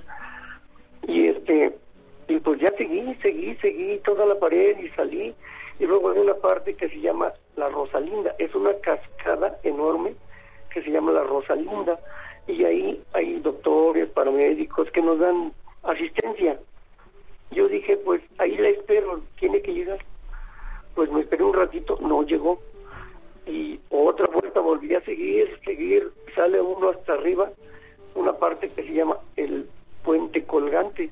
Es un puente pues colgante de tablas, así que todo se mueve y pasa uno y sale uno y cuando sale uno de ahí ya se amplía el camino, ya está ancho, ya ahí hay cuatrimotos que lo van a traer a los van a traer a los corredores que ya no quieren subir, ya descansaron o se lastimaron, lo suben en cuatrimotos y ya salen hasta una parte hasta arriba donde está el mirador, ya donde hay gente que está mirando hacia abajo la carrera.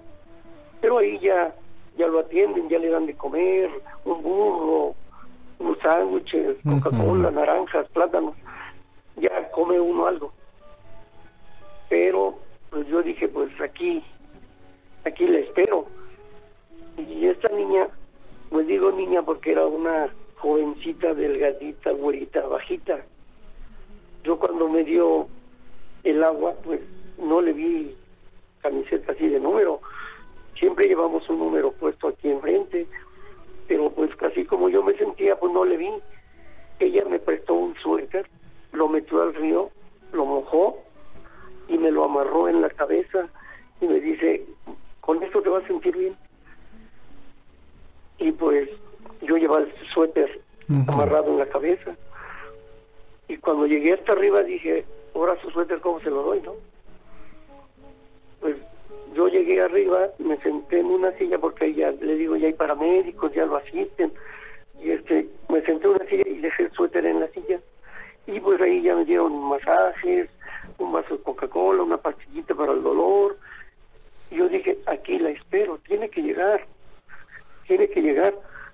Y, pero ya empezaba a, a lloviznar, ya eran como las seis de la tarde, y ya empezaba a, a lloviznar, ya empezaba a oscurecer pues estuve esperando y pues no llegó esta jovencita y yo dije, bueno, pues y ya, ya estaban saliendo ya más corredores que yo les pregunté, oigan, ¿no vieron allá abajo? Venía una compañera atrás de mí, así más o menos, era bajita, güerita, delgadita, ¿no la vieron? No, dice, ahorita nosotros venimos de allá abajo, pues no, no, no encontramos a nadie. Ay, ¿cómo es posible? Le digo, si venía atrás de mí, ella me ayudó, me dio esto y esto. Y, miren, hasta el suéter este me lo dio, lo traigo aquí. Pues no, no vimos a nadie. Ah, qué caray, pues, bueno, pues yo sigo. Y todavía de ahí, donde nos asisten todavía para el pueblo de Huachoche, faltan 17 kilómetros. Mm. Pero ya empezaba a llovinar y me dijeron, aquí le para o le sigue. Le digo, no, ya salí todo el peligro, que es toda la barranca, y ya de aquí para adelante pues ya no hay tanto peligro, ¿no? Claro. Pero sí sigo. Bueno, dice, sígale con cuidado porque ya va a llover. Y ya se está oscureciendo. Sí, sí, yo voy con cuidado. Y pues la compañerita no llegó, ya no la vi, ya no la vi. Y yo dije, pero en la meta tiene que llegar, porque pues ahí llegamos todos. Y seguí, seguí corriendo y ya se estaba ya se había oscurecido. Saqué mi lámpara, me la puse en la cabeza, y ya traía yo mi mochilita y ya me la habían dado, mis compañeros ya los había encontrado y ya me la habían dado. Pues, Mar, síguele. Más bien, sí, ya vamos, allá nos vemos. Y ahí nos fuimos, nos fuimos, nos fuimos y ya ellos se adelantaron y yo volteaba, ¿no? Porque pues volteaba con la tentación de, de, verla, ¿no? La, la jovencita que me había ayudado. Pues no. Yo llegué al pueblo, ya entrando al pueblo ya se ven las luces, y entre el, ya era noche y ya estaba lloviendo y ahí debe uno correr pues lloviendo con lodo como sea, no se debe de parar porque el frío y si va mojado pues se da hipotermia y algo pasa, ¿no? No se debe uno detener. Así como vaya, síguele, síguele. Y ya llegué al pueblo, pues ya lo reciben los gallitos de, de yo corro con la ropa del Politécnico y este me gritan, o sea, échele señor, no se pare, ya le faltan 500 metros, ya llegó, y, duro y duro, y llevo una, una manta que yo mando a hacer con el logotipo del IPN, porque yo trabajo en el IPN, ¿no? Sí. Y este, la ESCA de Tepepan. Y, y así llevo mi manta y así con mi manta y mi mochilita y así entré corriendo. Y, ya llegué, crucé la meta, me recibieron con una cobija, porque ahí son mujeres, son como, mujercitas las que reciben a los corredores. Esa vez me dieron una a todos nos estaban recibiendo con una cobija. Y ya me abrazaron, me enredaron y me dijeron, Señor, llore, si tiene ganas de llorar, llore, saque lo que trae. Uno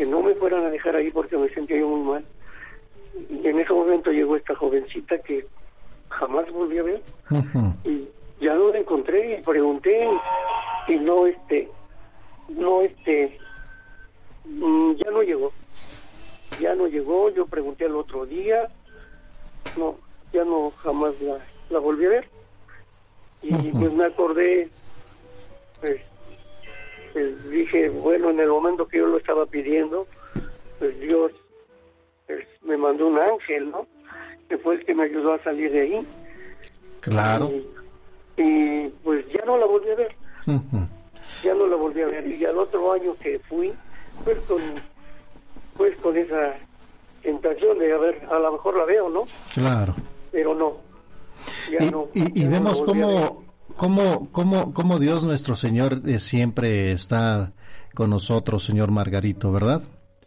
Eh, recordar el libro del Éxodo en el capítulo 23 donde nos dice, he aquí, yo enviaré un ángel delante de ti para que te guarde en el camino y te traiga al lugar que yo he preparado.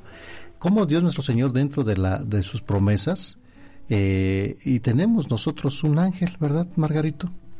Donde cuando nosotros le pedimos a Dios y a nuestra Santísima Virgen, eh, a nuestra Santísima Virgen que interceda por nosotros, Dios no se olvida y, le recuerda que tiene un ángel y entonces nuestro angelito eh, pues recurre, llega a nosotros. que es algo maravilloso. Y, yo creo que, me imagino que si se lo platicó a varios de por ahí, pues no le van a creer.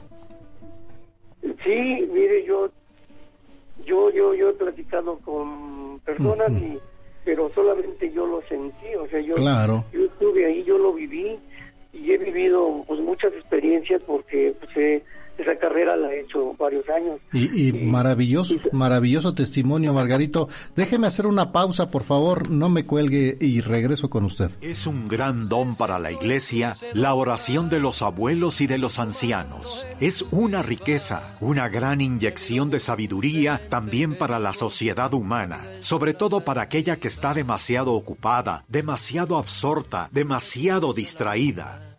Papa Francisco. Continuamos en su programa Encuentro con tu ángel, aquí en Radio Fórmula 1470, hoy día del abuelo. Hoy sí, felicidades a todos. Muchas felicidades a todos los abuelitos, un fuerte abrazo.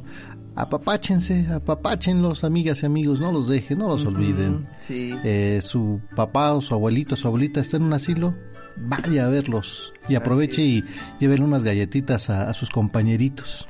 Sí, y si usted es abuelo, no olvide que tiene una vida bendecida por Dios, porque yo creo que todos oramos por eso, ¿no, Rafa? Permítenos vivir, déjame conocer a mis nietos, déjame verlos crecer. Bendiciones. así? Bendiciones. Muchas felicidades. Ojalá que no nada más eh, en estos días nos acordemos del abuelo o de la mamá o del papá. Todos los días la familia es lo más importante. Claro. Y debemos de cultivar este pues la convivencia con todos, ¿verdad? Pues hay un chocolatito. El detalle. sí, algo, algo. Hay tantas cosas que de verdad sin, sin gastar tanto, sin gastar, eh, pueden hacer el día. Se pueden hacer el día ustedes. Sí. Y pueden hacer el día y sonreír a otros que le muestre sus fotos de juventud. Uy, mijito, ¿te acuerdas cuando yo estaba de ese tamaño, mijito? y tómele fotos con el celular y guárdelas de manera digital. ¿Te acuerdas, son negro, cuando usted traía su pato? Se puede uno ver reflejado ahí, Rafa. Ay, pues si soy yo, mira, en los años 20. Hombre, pues por ahí, estamos en los años 20. Pero del siglo pasado, ¿no? siglo pasado. Pues bueno, aquí en México, Día del Abuelito. Felicidades. Continuamos eh, con nuestro abuelito allá en Xochimilco. Don Margarito Molina Sánchez, quien nos hizo el favor de comentar este testimonio tan maravilloso donde él participa en esta carrera allá en la Sierra de Chihuahua y donde en esta pues cañada la, la Sinforosa, una señorita, una jovencita lo asiste en un momento verdaderamente de, mucho apremio, pero él ya no la vuelve a ver. Queremos agradecerle, don Margarito, su testimonio. ¿Algo más que quiera agregar? Pues mire, ya, ya muchas gracias, ya le doy gracias a Dios que me dieron la oportunidad de hablar este testimonio que a mí me tocó vivir y pues muchas gracias, yo le doy las gracias al señor Valderas, a todo su equipo, que Dios lo siga bendiciendo y este pues adelante seguimos oyendo sus consejos seguimos pues mi esposa y yo tempranito ponemos el radio y pues lo seguimos oyendo. Les agradezco mucho y este muchas gracias por haberme dado esa oportunidad. No, Margarito, al contrario, agradecerle a usted por este testimonio que enriquece pues el programa de ustedes, que ustedes son los que aportan, ustedes son los que lo alimentan eh, con estos testimonios que son maravillosos. Eh, ¿Cuántos años lleva usted en, en, en carreras, don Margarito? 35 años corriendo, tengo 66 de edad. Yo empecé el deporte a los 16 años. Soy maestro en artes marciales, taekwondo. Tengo la cinta negra y el segundo dan como maestro. Bendito Dios. Y, y, y de, todas estas enseñanzas, eh, sé que es abuelito usted, ¿verdad? Sí. ¿De cuántos, de cuántos nietos? Eh, tenemos 13. ¿13? Sí, tenemos seis hijos, trece nietos, son siete niños y seis niñas. Uy, bendito Dios. ¿verdad? Tantas, tantas cosas que nos permite Dios vivir. Y, creo que aparte de todo esto, don Margarito, hay cosas que nos alegran la vida, hay cosas que, eh, de hecho, pues agradecidos estamos ante Dios. Pero este, este testimonio, donde usted a una profundidad muy, muy, muy baja, de muchos metros, eh, solos, con riesgos de hipotermia, de, de quedarse ahí con riesgos por su vida, ¿verdad? Usted se acuerda de, de Dios nuestro Señor y de nuestra Santísima Virgen. Pues no me dejes aquí. No me dejes aquí porque pues tengo el pendiente de mi familia. ¿Y cómo, cómo es Dios que, que trabaja de inmediato? ¿Verdad? Sí. Cuando nosotros agarramos nuestro corazón y se lo ofrecemos, don Margarito. Siempre, siempre me he encomendado a Dios. Yo voy a un evento así, me encomiendo a Dios, le pido que no vaya a pasar nada, porque pues yo he estado en muchos, yo he estado en Mazatlán, mm. Veracruz, Querétaro, hemos, eh, pues yo digo, de mi parte yo he representado a mi instituto, a mi escuela, la ISCA de Tepepan. Bendito Dios. Oiga, don Margarito, ¿y para cuándo tiene la próxima, si Dios nos presta vida? Pues ahorita, mire, como con esto de la pandemia, pues este año pasado no fuimos. Así es. Y hasta ahorita nos habían suspendido otras, pero ahorita creo en octubre me toca estar en el de Veracruz. Ándele, pues ahí nos va avisando para que pues nosotros seamos su porra desde aquí y... ¿Cómo no? Bueno, pues echarle porras, claro. Luego ahí, a fines de noviembre nos toca Mazatlán. Ándele. También hacemos salidas a los ríos subterráneos aquí en las grutas de Cacahuamilpa. Muy bonito, por cierto, muy bonito y hay que tenerle respeto, ¿verdad? Sí, sí, a esos lugares hay que entrar con respeto y mucho cuidado. Claro. Oiga, pues un testimonio maravilloso, don Margarito, y vemos cómo la mano de Dios siempre está cerca de nosotros y siempre eh, lo que le platicaba del Éxodo, que es una promesa del retorno a Canaán, ¿verdad? Que nos dice Dios, vayan, vayan, yo estaré aquí con ustedes y pondré un ángel delante de ustedes para que vayan con bien. Y así para toda la eternidad. Y así estamos, Margarito, con nuestro ángel. Démosle gracias a Dios por todo lo que nos da. Señor Valderas, muchas gracias. Muchas gracias. Nos vemos, Dios mediante, la semana que entra. Sí, primero Dios, vamos a estar por ahí. Muchas gracias. Que Dios los bendiga y, a todos su equipo que sigan adelante. Igualmente, fuerte abrazo. Muchas y, gracias. y ya seremos su porra de Margarito. Margarito. ra, ra, ra. Muy bien, Margarito. Muchas felicidades el día de hoy y un fuerte abrazo para usted. No me cuelgue, por favor muchas gracias. Gracias. Eh, bueno, vamos a, a, ya tan rápido, en serio. Siete, ocho, siete con ocho minutos. Es momento de felicitar a tus seres queridos por este día especial. Aquí están las mañanitas con Alegro Buen Día. Pero qué tanto relajo. Ah, pero si es el momento de las mañanitas.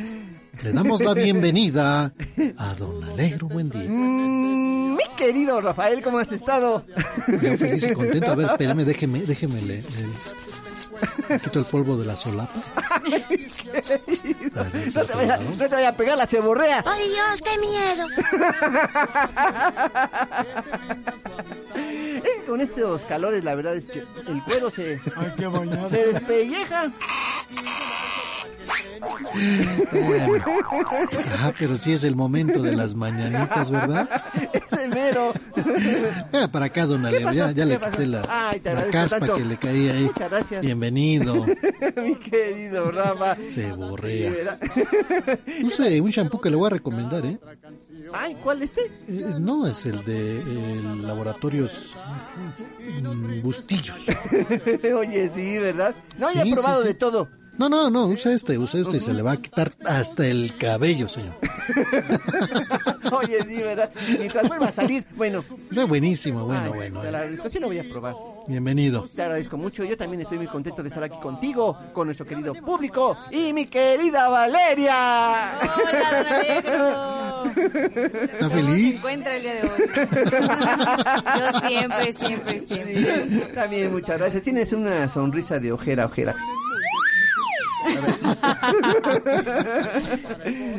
Bueno, bienvenidos. Pásenle, muchachos, pásenle, pásenle. déjenme presentar al mariachi de Ricitos de Ogro. Y el oso cariñoso. ¡Sí, señor! Bienvenidos, vienen con rima, ¿verdad? Sí. Gracias. Muchas gracias por invitarme. Siempre quise conocer a Ricitos de Ogro y aquí está. ¿Por qué nomás trajiste un oso? Porque es el único que tengo. es lo que se quedó. Así es, este, Risito. Digo, este, cariñoso. Sí, es así, es. Sí, sí, sí, sí. Sí, sí, sí. Oye, sí. qué bueno. ¿Y qué nos van a compartir? Muchas cosas, muchas cosas. ¿Saben, ¿Saben ustedes cómo se les decía en la antigüedad al maquillaje? En la antigüedad, ¿Al maquillaje? em, resane ligero. Sí. No. ¿No? Este, era de plomo, ¿no, Rafa? Este, el... Eh, no, no, no, pesaba mucho, pero no tanto. el que El yeso, ¿no? yeso, el yeso, Ah, el yeso, el yeso, el ¿yeso? yeso, yeso, No, tampoco. Ah, ¿Cómo se le no?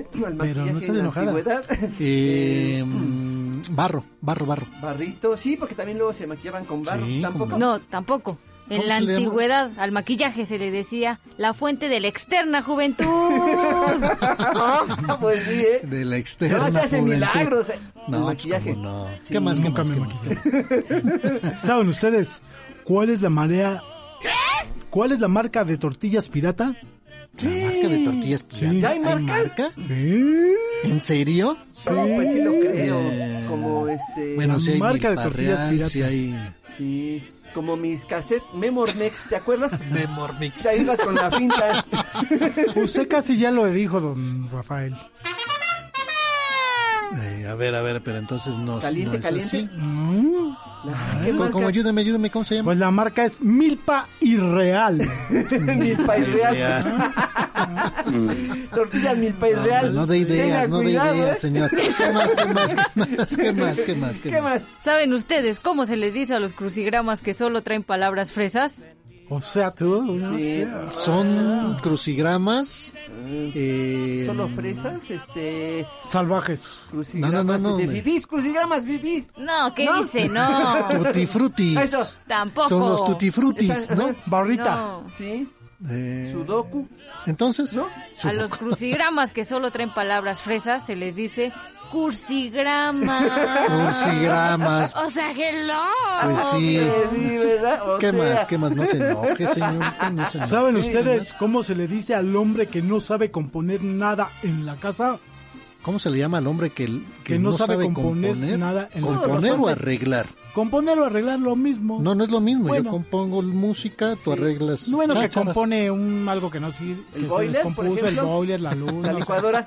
Sí. Yo sí sé componer. Todos sabemos componer algo, ¿no? Sí, sí, cómo no. Todos los hombres. Todos Pues componemos. no todos. Hay algunos que no. Hay algunos que no. ¿Cómo se les dice a los hombres que no Este- saben arreglar o componer algo en casa? Bulto, bulto. ¿Estás de bulto aquí? Eh, ¿No? Casa de herrero, asador de palos. ¿No? Bueno, ¿No? para nada. Eso, bueno, para nada. Sí, ¿Qué, eso. ¿Qué más? ¿Qué más? ¿Qué ¿Qué más? podría ser? ¿Qué puede ser? Se le dice la excepción al arregla, La señor. excepción a la regla, pues sí. Porque no sabe arreglar. Perdió Estaba la, cerca. perdió la, la, la, este... La idea. La idea sí. La No, tú la perdiste la, la gracia y yo la, La idea. Perdió la gracia, perdió Sí. la gracia. ¿Qué más, ¿Qué más? ¿Qué más? Eso es todo. Eso es todo. ¿Eso es todo? Bueno, pues vamos a mandar saludos a todas las personas que festejan algo muy importante el día de hoy, a las personas que llevan por nombre Florentina, Adelina, Vinicio, Cayo, Hermes, Edmundo, Moisés, Joaquina, Alejandro y Agustín, y para todos los abuelitos del mundo. Muchas felicidades. felicidades. También quiero felicitar a don Luis Bonilla Quirós y a su esposa, la señora Silvia Moreno Peña, que están cumpliendo 51 años de casados. Uy, muchas ¡Qué felicidades. Felicidades, qué maravilloso testimonio, que se la pasen felices ellos y, Y toda su familia. contentos. Sí, por favor. También quiero felicitar a Vicente Delgado Vega y Dolores Reyes Arriaga, porque ellos están cumpliendo 63 años de casados. Muchas felicidades. Iztacalco, muchas felicidades. Esperamos que también pues este testimonio sirva para toda la familia y también para Jesús Bolaños y Erlinda Martínez porque ellos están cumpliendo 39 años de casado, mi querido Rafa. Queremos pastel, pastel, pastel. Muchas felicidades, muchas, pero muchas felicidades. Queremos pastel. pastel. Y para todas las personas que festejan algo muy importante el día de hoy, les mandamos muchos, muchos Felicidades, abrazos. Luisitos de Ogro. Pásenla muy bien en compañía de todos sus seres queridos, bendiciones y muchas, pero muchas felicidades. Y con ustedes el mariachi de... Risitos de Ogro y el oso cariñoso. Sí, señor. Y las tradicionales mañanitas.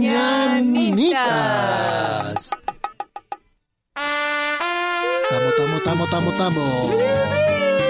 Abuelito, soy tu nieto. Baila con Luisito, Rafa. Órale. Vamos, saludos, saludos, saludos, saludos a todos los abuelitos de allá del oriente de la Ciudad de México. Vamos al centro histórico. Abuelito, prende la grabadora. Estas son las mañanitas Tim, tim, tim. que cantaba el rey David Sí. A las muchachas bonitas. Se las cantamos aquí. Y dice... Despierta mi, bien despierta. Mira que ya amaneció.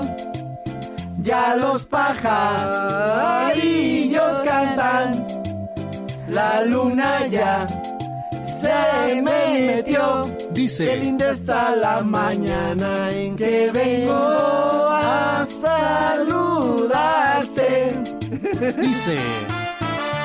El día en que tú naciste, nacieron todas las flores en la pila del bautismo, cantaron los ruiseñores de las estrellas del cielo, quisiera bajarte dos. Vamos, vamos, vamos, vamos. Bajarte dos. Ya viene amaneciendo, ya la luz del día nos dio. Levántate de mañana, mira que ya amaneció. Quisiera ser solecito para entrar por tu ventana y darte los buenos días. Vamos, vamos, vamos, vamos. Dice. De México para el mundo. Quisiera ser un San Juan. Quisiera ser un San Pedro. Para venirte a saludar. Con la música del cielo. Vamos. Con jazmines y con flores. Este día voy a adornar. Hoy por ser día de tu santo, te venimos a cantar. Si el la esquina me quisiera hacer favor de apagar para el mar, el mar. Saludando a los ángeles. Azules. Sí, ojalá Azules. que nos inviten. No, Iztapalapa, a Cancún, ¿no? Donde grabaron mundo. esta canción. Al mundo. Qué buen chiste, don Alegro. Qué buen Sí, A mí te va a gustar mucho, mi querido Rafa. A ver, a ver, venga, Mira, venga, ahí venga, tenías que un guía de turistas Ajá. le dice a un grupo, ¿Qué le le dice, le dice, miren, este es el museo de la prehistoria. Y uno de los este, turistas le dice, le dice, ¿cómo? Si el año pasado no estaba.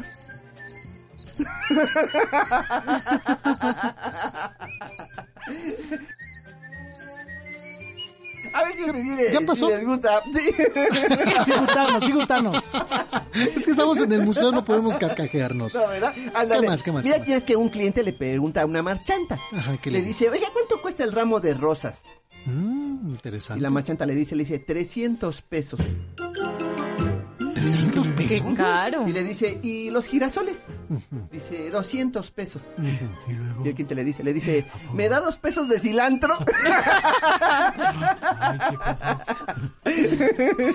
Qué bárbaro. Ay, qué cosa- Era usted, era usted. Era yo. Luisitos, gracias. Muchas gracias. que les Adiós. Adiós, qué miedo. Gracias, don Alegro, que vemos. vaya muy bien. ¡Abur! Escuchemos la primera lectura de hoy.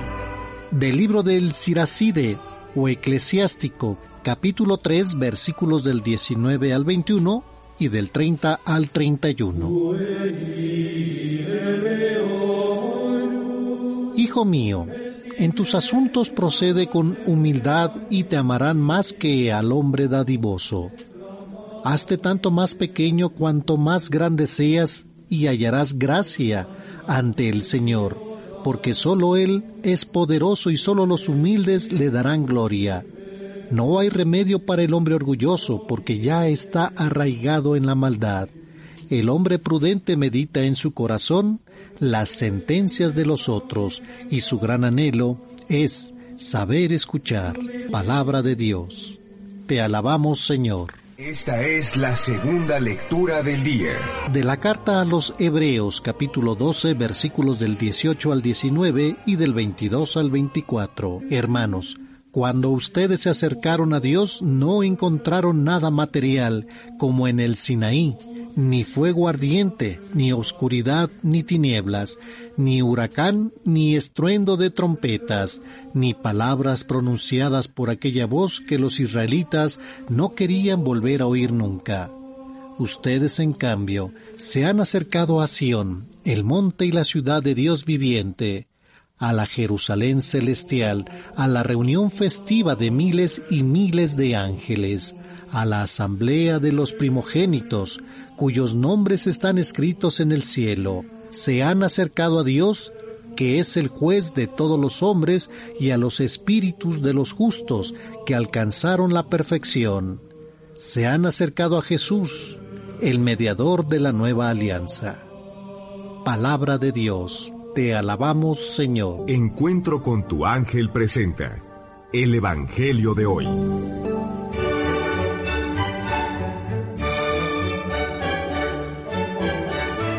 Aleluya.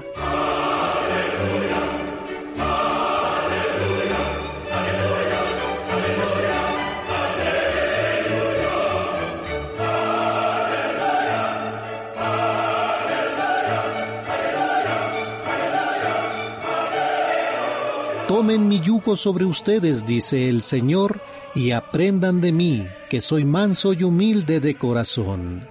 Aleluya, aleluya del Evangelio según San Lucas capítulo 14, versículo 1 y del 7 al 14.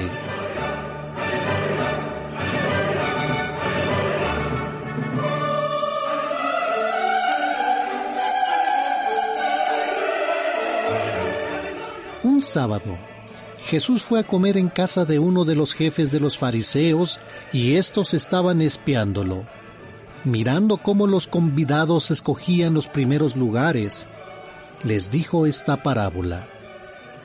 Cuando te inviten a un banquete de bodas, no te sientes en el lugar principal, no sea que haya algún otro invitado más importante que tú y el que los invitó a los dos venga a decirte, déjale lugar a este y tengas que ir a ocupar lleno de vergüenza el último asiento.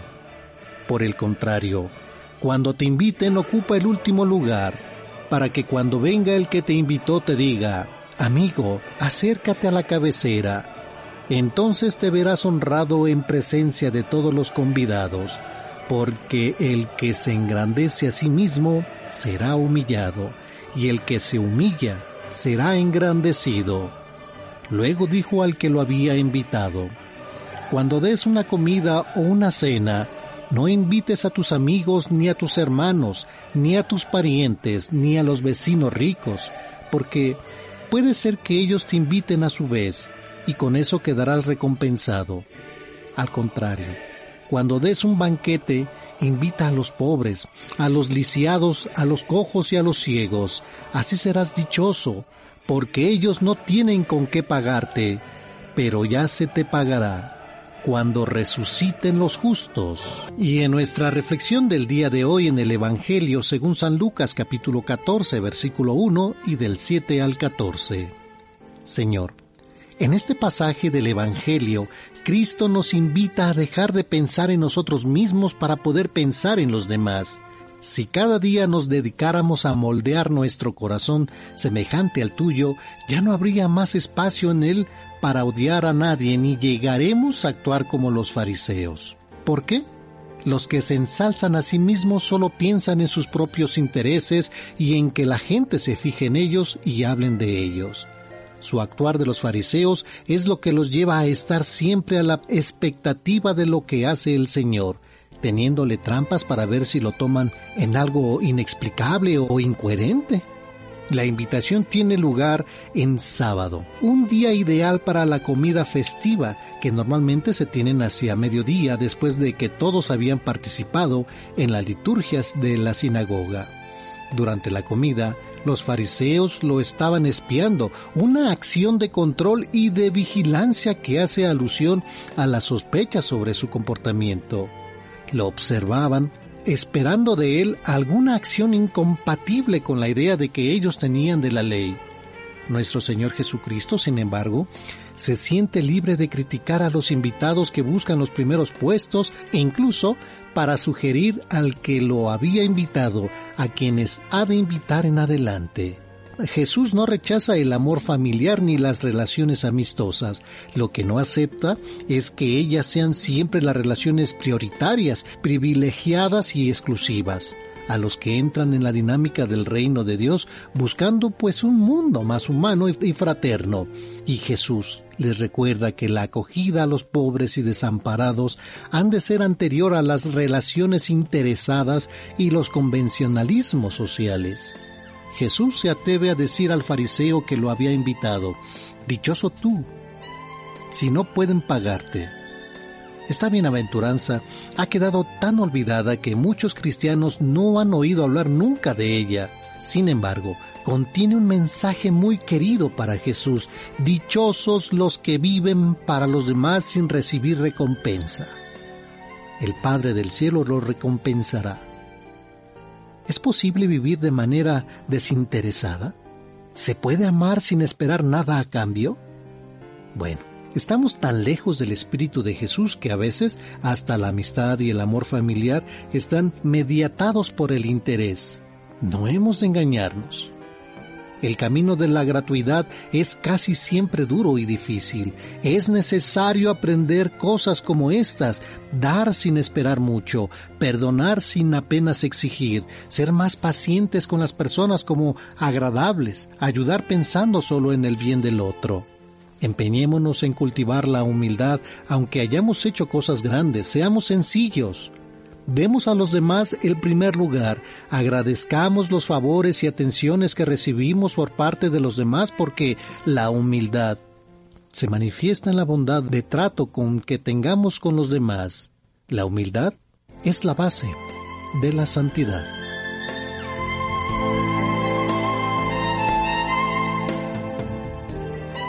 Queridos hermanos, hoy vamos a decirle al Señor, Tú que fuiste humilde desde tu nacimiento hasta la muerte en la cruz, siendo Dios, no hiciste alarde de tu categoría de Dios. Líbranos de la falsa humildad y ayúdanos a reconocer nuestros defectos y cualidades para trabajarlos y poder seguirte. Servirte mejor en la construcción del reino. Ayúdanos a ser mansos y humildes de corazón como tú, pasar desapercibido en las cosas que hacemos bien, que aprendamos a recibir ayuda de los demás y que no presumamos de nuestras cualidades e iniciativas. Todo esto te lo pedimos por Cristo nuestro Señor. Amén. Y en estos momentos nos vamos a la alcaldía de Álvaro Obregón, donde nos acompaña Patricia Ballesteros. Patricia, muy buenos días. Buenos días, señorita Marisela. ¿Cómo está, Pati? Pues bien, mire, ¿En qué podemos servirle? Gracias. Quiero darles un pequeño testimonio. Adelante, la escuchamos.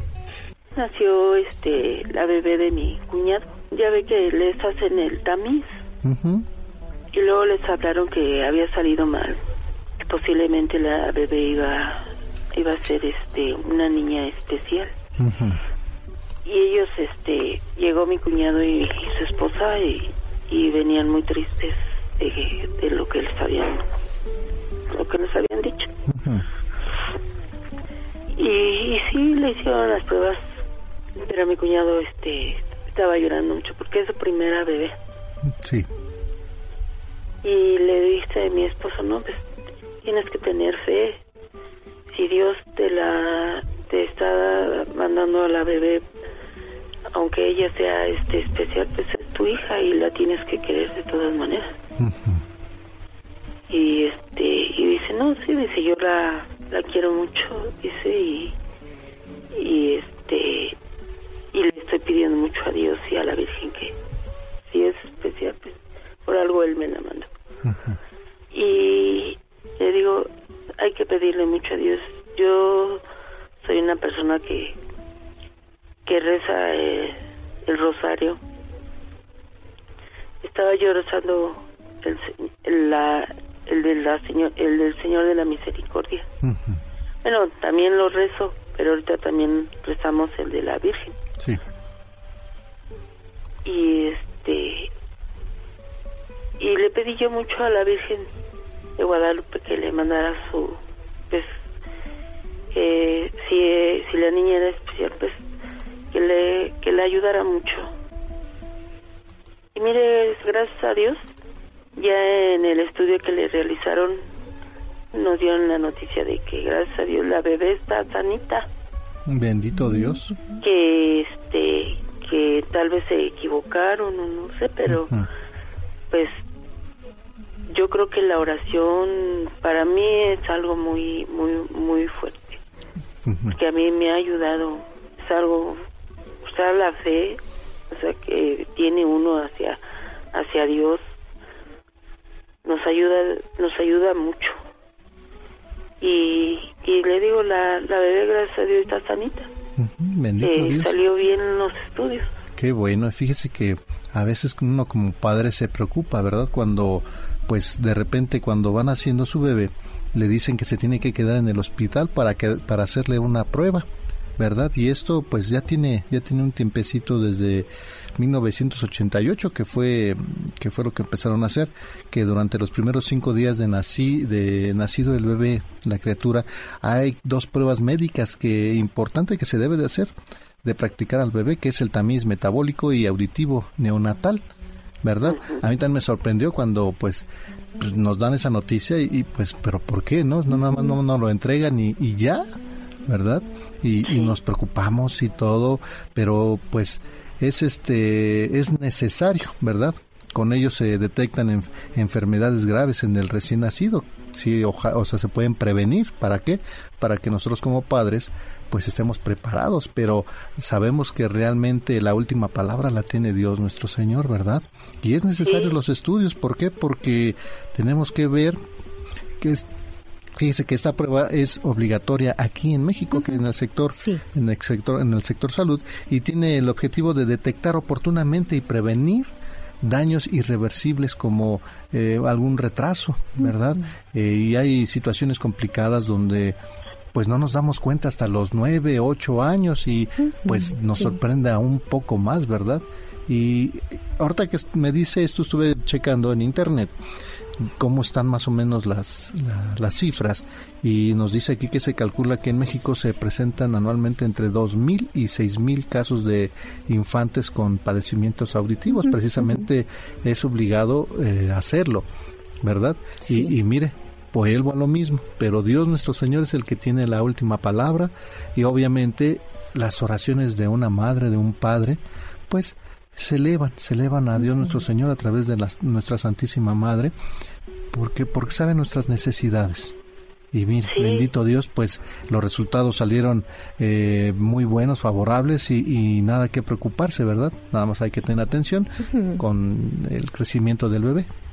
Sí, es lo que le comentó a mi a mi cuñado, le digo, pues de todas maneras, les digo, pues tienen que, que cuidarla, seguirla checando y, y, y sobre todo le digo, hacer oración, ir a, a la misa, le digo, acercarse más a, a este a la oración, le digo, porque no nada más es en, en cuando estamos enfermos o tenemos un problema, le digo, siempre yo siempre le digo este, lo primero, o sea, gracias Señor por un día más de vida, gracias, bendice a mi familia. y, le digo, así, o sea, hacer la oración. Y, y le digo, en la, ya, este, después pues rezo el rosario. Estamos rezando el rosario de la Virgen. Sí. Y este y luego ya en la tarde, como a las 7, este, me voy a acompañar a las personas a rezar el, el rosario. Ahorita están rezando el rosario de San Judas Tadeo. Aquí en la aquí en la, en la calle en la de aquí de donde vivo. ¿En qué colonia vive? Vivo acá por este la colonia este Torres Potrero. Ah, mire. Mm, por Santa Lucía, por por acá por este Olivar de los Padres. Olivar de los Padres. La Universidad Nova. Oiga, esa universidad quedó muy grande, ¿verdad? Sí. Ahí eh, rumbo a los a las Águilas. No. ¿No? Es por la acá, otra? por, la otra. Ah, muy bien. Oye, y fíjese que eh, estamos, hemos estado hablando referente al, al rezar el Santo Rosario en familia. Y esto eh, con un fin, ¿verdad? Sí. De cambiar.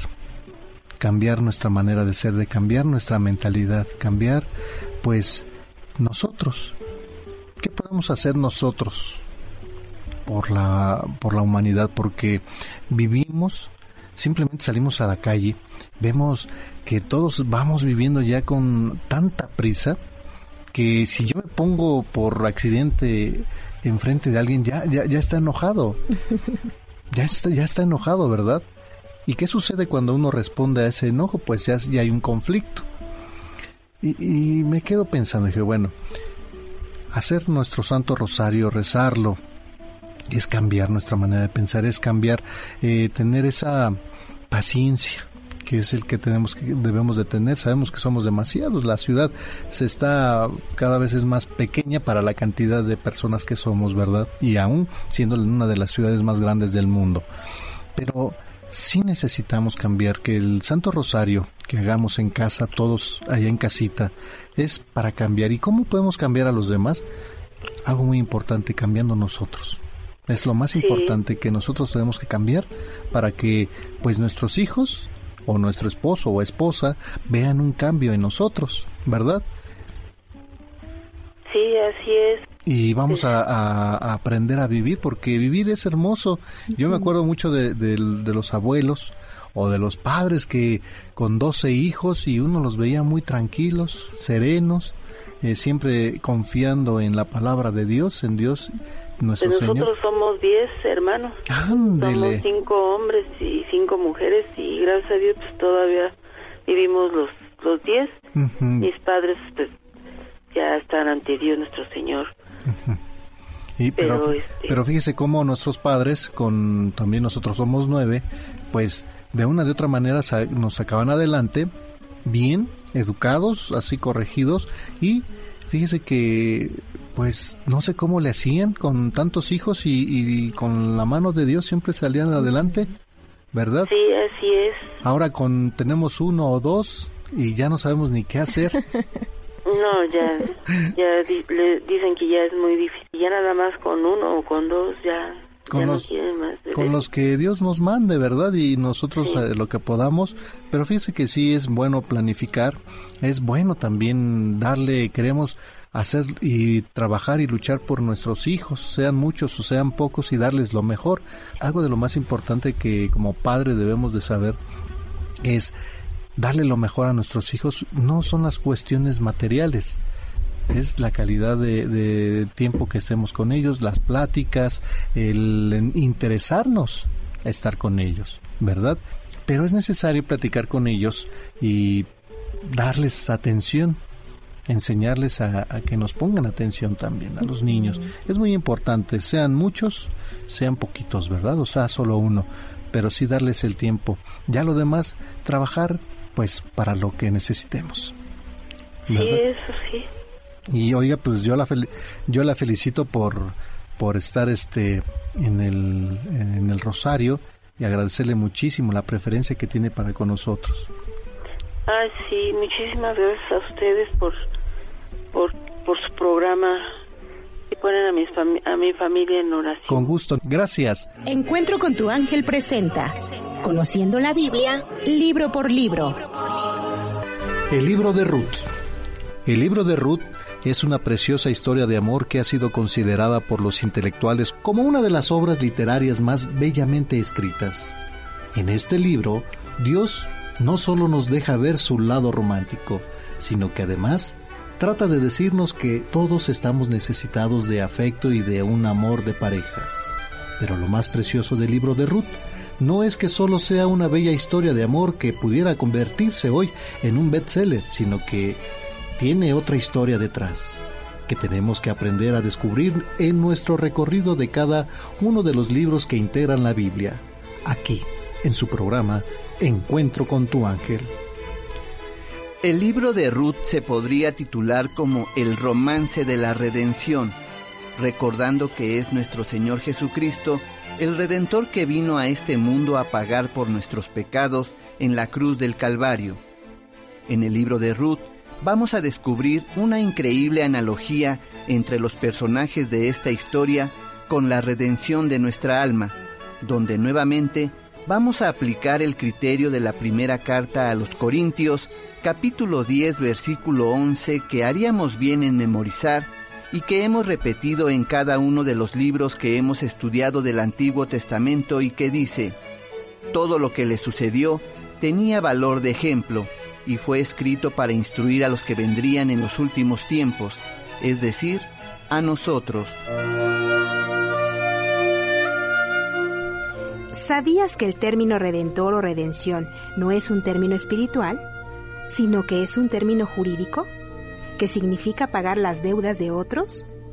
¿Y que el libro de Ruth no es una novela, sino un evento histórico que sí sucedió? Porque Ruth forma parte de la genealogía de Jesucristo. En el libro de Ruth podemos observar una división de tres temas fundamentales en los que se describe este proceso de redención, es decir, cómo le hizo Dios para poder comprarnos a cada uno de nosotros, cuánto le costamos y qué procesos fueron necesarios para que se llevaran a cabo para atender nuestra redención. En el primer capítulo del libro de Ruth, de los versículos 1 al 5, podemos leer los nombres de cada uno de los personajes que inician esta historia y dicen así, en los tiempos en que gobernaban los jueces en Israel, hubo una gran hambruna en el país. Debido a eso, un hombre de Belén de Judá se trasladó a los campos de Moab con su mujer y sus dos hijos. El hombre se llamaba Elimelech, su esposa Noemí y sus hijos Majalón y Gilión. Al poco tiempo falleció Elimelech y Noemí quedó sola con sus dos hijos. Ambos tomaron por esposas a mujeres moabitas una se llamaba Orfa y la otra Ruth.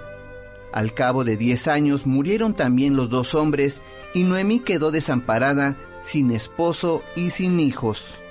Algo que tenemos que conocer primero para comprender este libro es que hay un profundo significado en los nombres de estos personajes. Elimelech significa mi Dios es rey, significado que bien pudiera resumir lo que es la sana doctrina. Lo que también debemos apreciar con este nombre es que en la Biblia nunca se discute o cuestiona la existencia de Dios, sino que las sagradas escrituras siempre parten de la base de que Dios existe y que el hombre está hecho para entender esta existencia. Dios no pierde el tiempo discutiendo lo obvio o lo evidente, sino que simplemente hay que voltear a ver la creación para descubrir.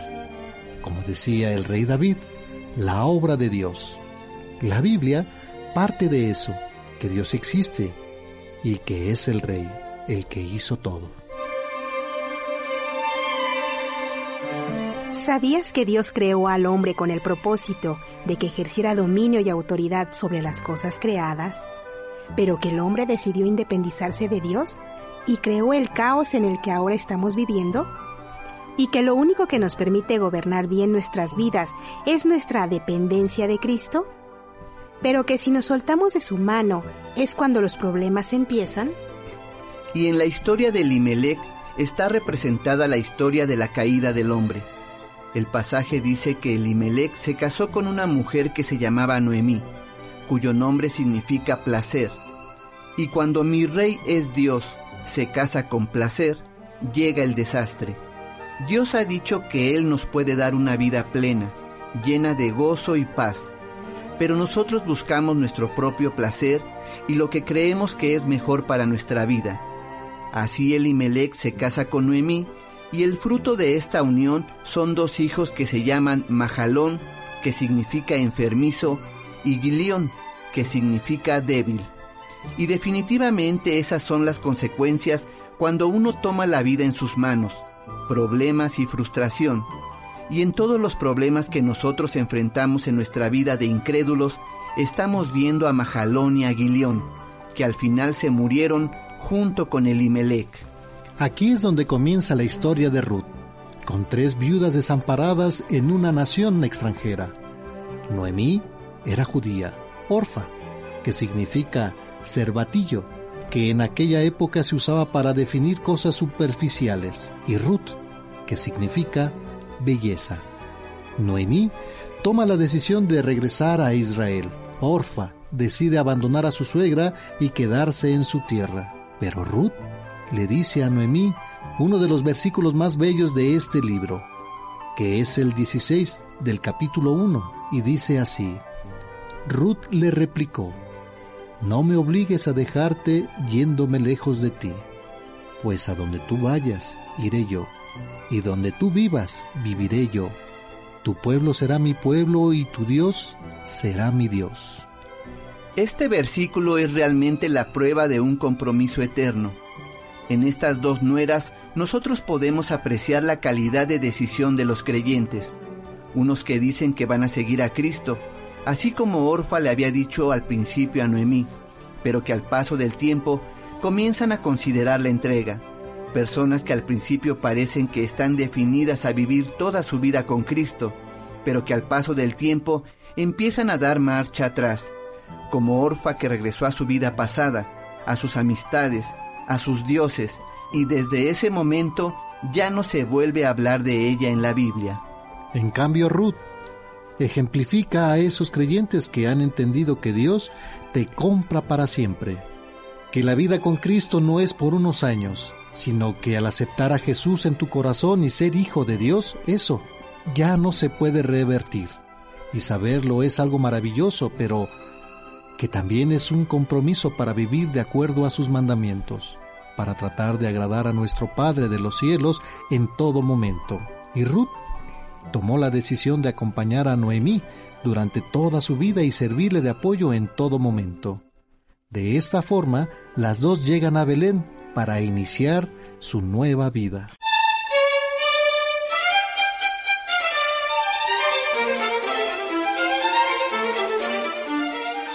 ¿Sabías que el capítulo 1 del libro de Ruth representa a la humanidad sin Dios? ¿Y que en él está resumida nuestra experiencia antes de conocer a Cristo? Que hay personas que consideran que por no tener grandes pecados no necesitan a Dios? Pero que no hay ser humano que no experimente un vacío en su alma por más logros que haya conseguido? ¿Que estamos hechos por un Dios espiritual y que necesita darnos vida espiritual? Que si nos falta ese elemento, tarde o temprano nos sentiremos como en un desierto, aunque materialmente tengamos todo y más? El capítulo 2 del libro de Ruth nos muestra el camino de la gracia de Dios para ayudarnos a salir adelante. En el capítulo 2, versículo 1 dice, Noemí tenía por parte de su marido un pariente muy rico llamado Boz, cuyo nombre significa fortaleza y que en esta historia representa a Jesucristo. Vos podría ser el príncipe azul de cualquier cuento. Era un hombre joven, rico, bien parecido y de buena reputación. Algo que es muy importante notar en esta parte es la actitud de Noemí y Ruth al llegar a Belén. Cuenta el pasaje que ellas llegaron aceptando su condición de bancarrota.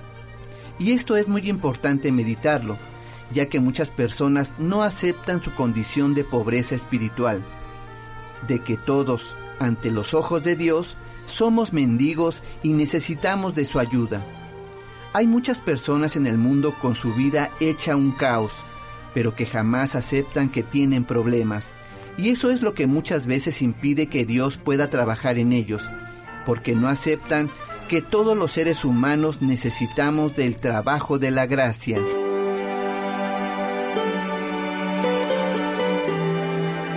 ¿Sabías que la palabra gracia significa gratis?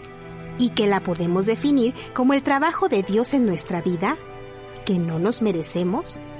¿Que todo lo que Dios nos da es porque nos ama? Y que esta gracia, que es un regalo, no se nos da por méritos propios o porque la merezcamos, sino porque confiamos en Él. Noemí y Ruth decidieron hacer lo que la ley decía cuando alguien estaba en quiebra y que podían ir a recoger lo que se les caía a los campesinos que cosechaban su tierra. Este fundamento está escrito en el libro de Levítico, capítulo 19, versículos del 9 al 10, que dicen, Cuando sea tiempo de cosechar, no ciegues hasta la misma orilla del campo, ni recojas las espigas caídas. Tampoco rebusques en tus viñas, ni recojas de tus huertos las frutas caídas. Las dejarás al pobre y al forastero yo soy Yahvé, tu Dios. En el libro de Ruth capítulo 2 versículo 2 dice, Ruth le pidió permiso a Noemí para ir a recoger espigas donde pudiera hacerlo sin problemas. Como ella se lo diera, Ruth salió al campo y se puso a espigar detrás de los segadores. Aquí vemos algo precioso, y es que Ruth va a buscar esa gracia o ayuda que Dios les había prometido a los pobres. Es como cuando nosotros le pedimos a Dios que nos dé gracias para salir de algún problema o vencer algún obstáculo. Es como un pordiosero o un mendigo que solo estira su mano para obtener ayuda. Bienaventurados los pobres de espíritu, dice Jesús, que reconocen en sí mismos que no son autosuficientes y que necesitan de la gracia de Dios en sus vidas. El que busca la gracia la encuentra, y eso es lo que nos está enseñando el libro de Ruth. En el capítulo 2, versículo 3 del libro de Ruth dice, dio la coincidencia de que el campo a donde ella había llegado pertenecía a vos, pariente de Elimelech, que precisamente llegó ese día de Belén. Casi siempre que escuchamos las palabras, dio la coincidencia o aconteció que estamos viendo el sentido del humor de Dios. Y la Biblia está llena de estas maravillosas coincidencias. Qué casualidad que el campo al que Ruth fue a recoger espigas era del pariente de Noemí, dueño del campo que vio a esta mujer hermosa trabajando, y que al enterarse de todo lo que ella había pasado, junto con Noemí, y la fidelidad que había demostrado, a pesar de que Ruth tuvo la oportunidad de regresar a su tierra y volverse a casar sin ningún problema, decidió quedarse con su suegra y apoyarla, y esto ante los ojos de vos tuvo gran valor. Y aquí comenzó esta preciosa historia de amor en la que vos le dice a Ruth, Oye hijita, no vayas a recoger espigas a otra parte, quédate aquí y no te separes de los trabajadores, síguelos a cualquier potrero donde vayan a cegar. Yo les daré órdenes de que no te molesten, y si tienes sed, no tienes más que acercarte a los cántaros donde tienen agua. Al oír esto, Ruth se inclinó profundamente hasta el suelo y le dijo, ¿Qué de bueno has visto en mí, una extranjera, para que me trates con tanta bondad? ¿Sabías que así como fue vos con Ruth, así es Jesucristo con nosotros? Que aunque pueda ser un extraño para nuestra vida, quiere involucrarse en todos nuestros asuntos? Y que tal vez llegamos a pensar que Dios solo era para los domingos? Para después descubrir que quería toda nuestra alma, todo nuestro ser y meterse a cada uno de los rincones y áreas de nuestra vida? Y que aunque Él era un extraño para nosotros, nos conoce perfectamente y sabe qué es lo que nuestro corazón necesita? ¿Y cuál es la sorpresa de Noemí que esperaba ver llegar a Ruth con unas cuantas espigas y que pasarían hambre pero que trae un manto rebosando de trigo y cebada que les hubiera costado mucho dinero adquirir. Y cuando Ruth le cuenta a Noemí de vos, ella no puede sino notar la mano de Dios, ya que vos era su familiar y la persona que podría pagar sus deudas, que podía redimirlas y mantener viva a la familia. Vos era su redentor, el que por ley podía casarse con Ruth, y los hijos que tuvieran serían como los hijos de su marido difunto, como también la ley lo estipulaba. El capítulo 3 del libro de Ruth es realmente muy emocionante y podríamos definirlo como el capítulo de limpiar deudas. En esta parte del libro, Ruth se acerca a vos y le pide que él lleve a cabo ese juicio en el que puede rescatar jurídicamente a su familia. Vos la acepta y cada vez se va enamorando más y más de ella, por sus decisiones sencillas y obedientes a la palabra de Dios. Pero como en todas las historias de amor, cuando uno piensa que todo está resuelto, siempre ocurre algo, y es que había una persona que tenía el derecho de redimir a Noemí y a Ruth antes que vos. Entonces vos llama a todos los ancianos del pueblo, se sientan delante de la puerta de la ciudad y esperan a la persona que tenía en primer lugar el derecho de ser redentor y que la Biblia menciona como fulano. Le plantean el caso de Ruth y Noemí y que él tenía el derecho de redimirlas, lo que incluía quedarse con las tierras que pertenecían a estas mujeres, casarse con Ruth y además dividir sus bienes actuales con ella. Pero fulano toma la decisión de no redimir. ¿Y vos? Apela a ese derecho y decide casarse con Ruth. ¿Sabías que la figura de fulano, que ni siquiera se menciona su nombre en el libro de Ruth, representa la primera ley de Dios? La que en principio tiene derecho sobre nuestras vidas, la que nos dice cómo debemos vivir y a quién le hemos fallado, la ley que nos aclara con quién tenemos nuestra primera deuda y que nos revela que no hemos amado a Dios con todo nuestro corazón, con toda nuestra mente, con toda nuestra alma, ni a nuestro prójimo como a nosotros mismos?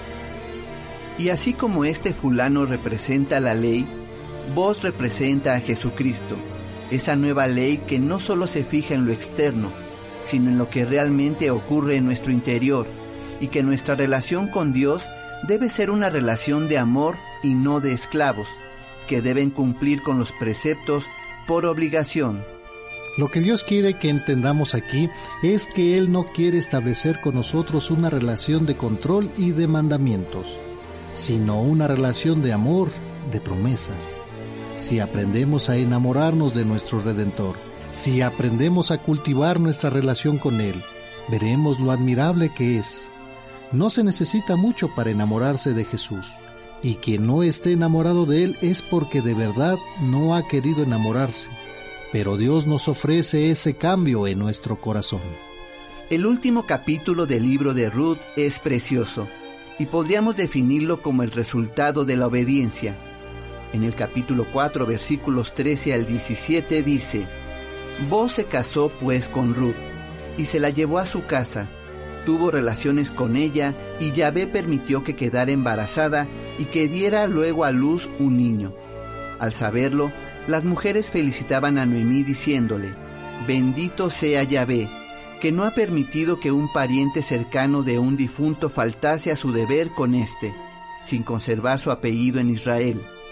Este niño será para ti un consuelo y tu sustento en tus últimos años, pues tiene por madre a tu nuera, que te quiere y vale para ti más que siete hijos. Noemí se llevó al niño, lo recostó en su falda y se encargó de criarlo. Las vecinas decían, a Noemí le ha nacido un hijo, y lo llamaron Obed.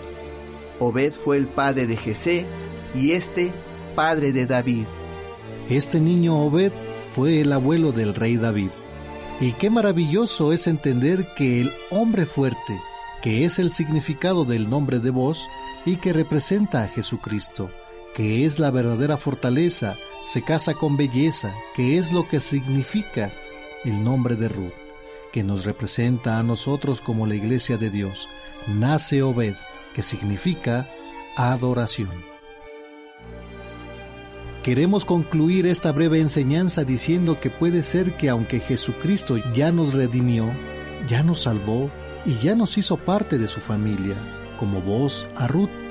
y quiere que aprendamos a disfrutar de nuestra vida. Muchos de nosotros seguimos trabajando para tratar de salir adelante en nuestras fuerzas. Es como si Ruth, ya casada, quisiera seguir yendo a espigar el campo como por diosera. Cuando el campo y los siervos ya eran suyos, sería insólito. Y así nosotros tenemos que aprender a ver el trabajo de gracia que Dios ya hizo en nuestras vidas. Dejemos que la gracia trabaje. Lo único que necesitamos es una voluntad dispuesta y que cuando Dios nos diga que tiene que limpiarnos, lo dejemos hacerlo.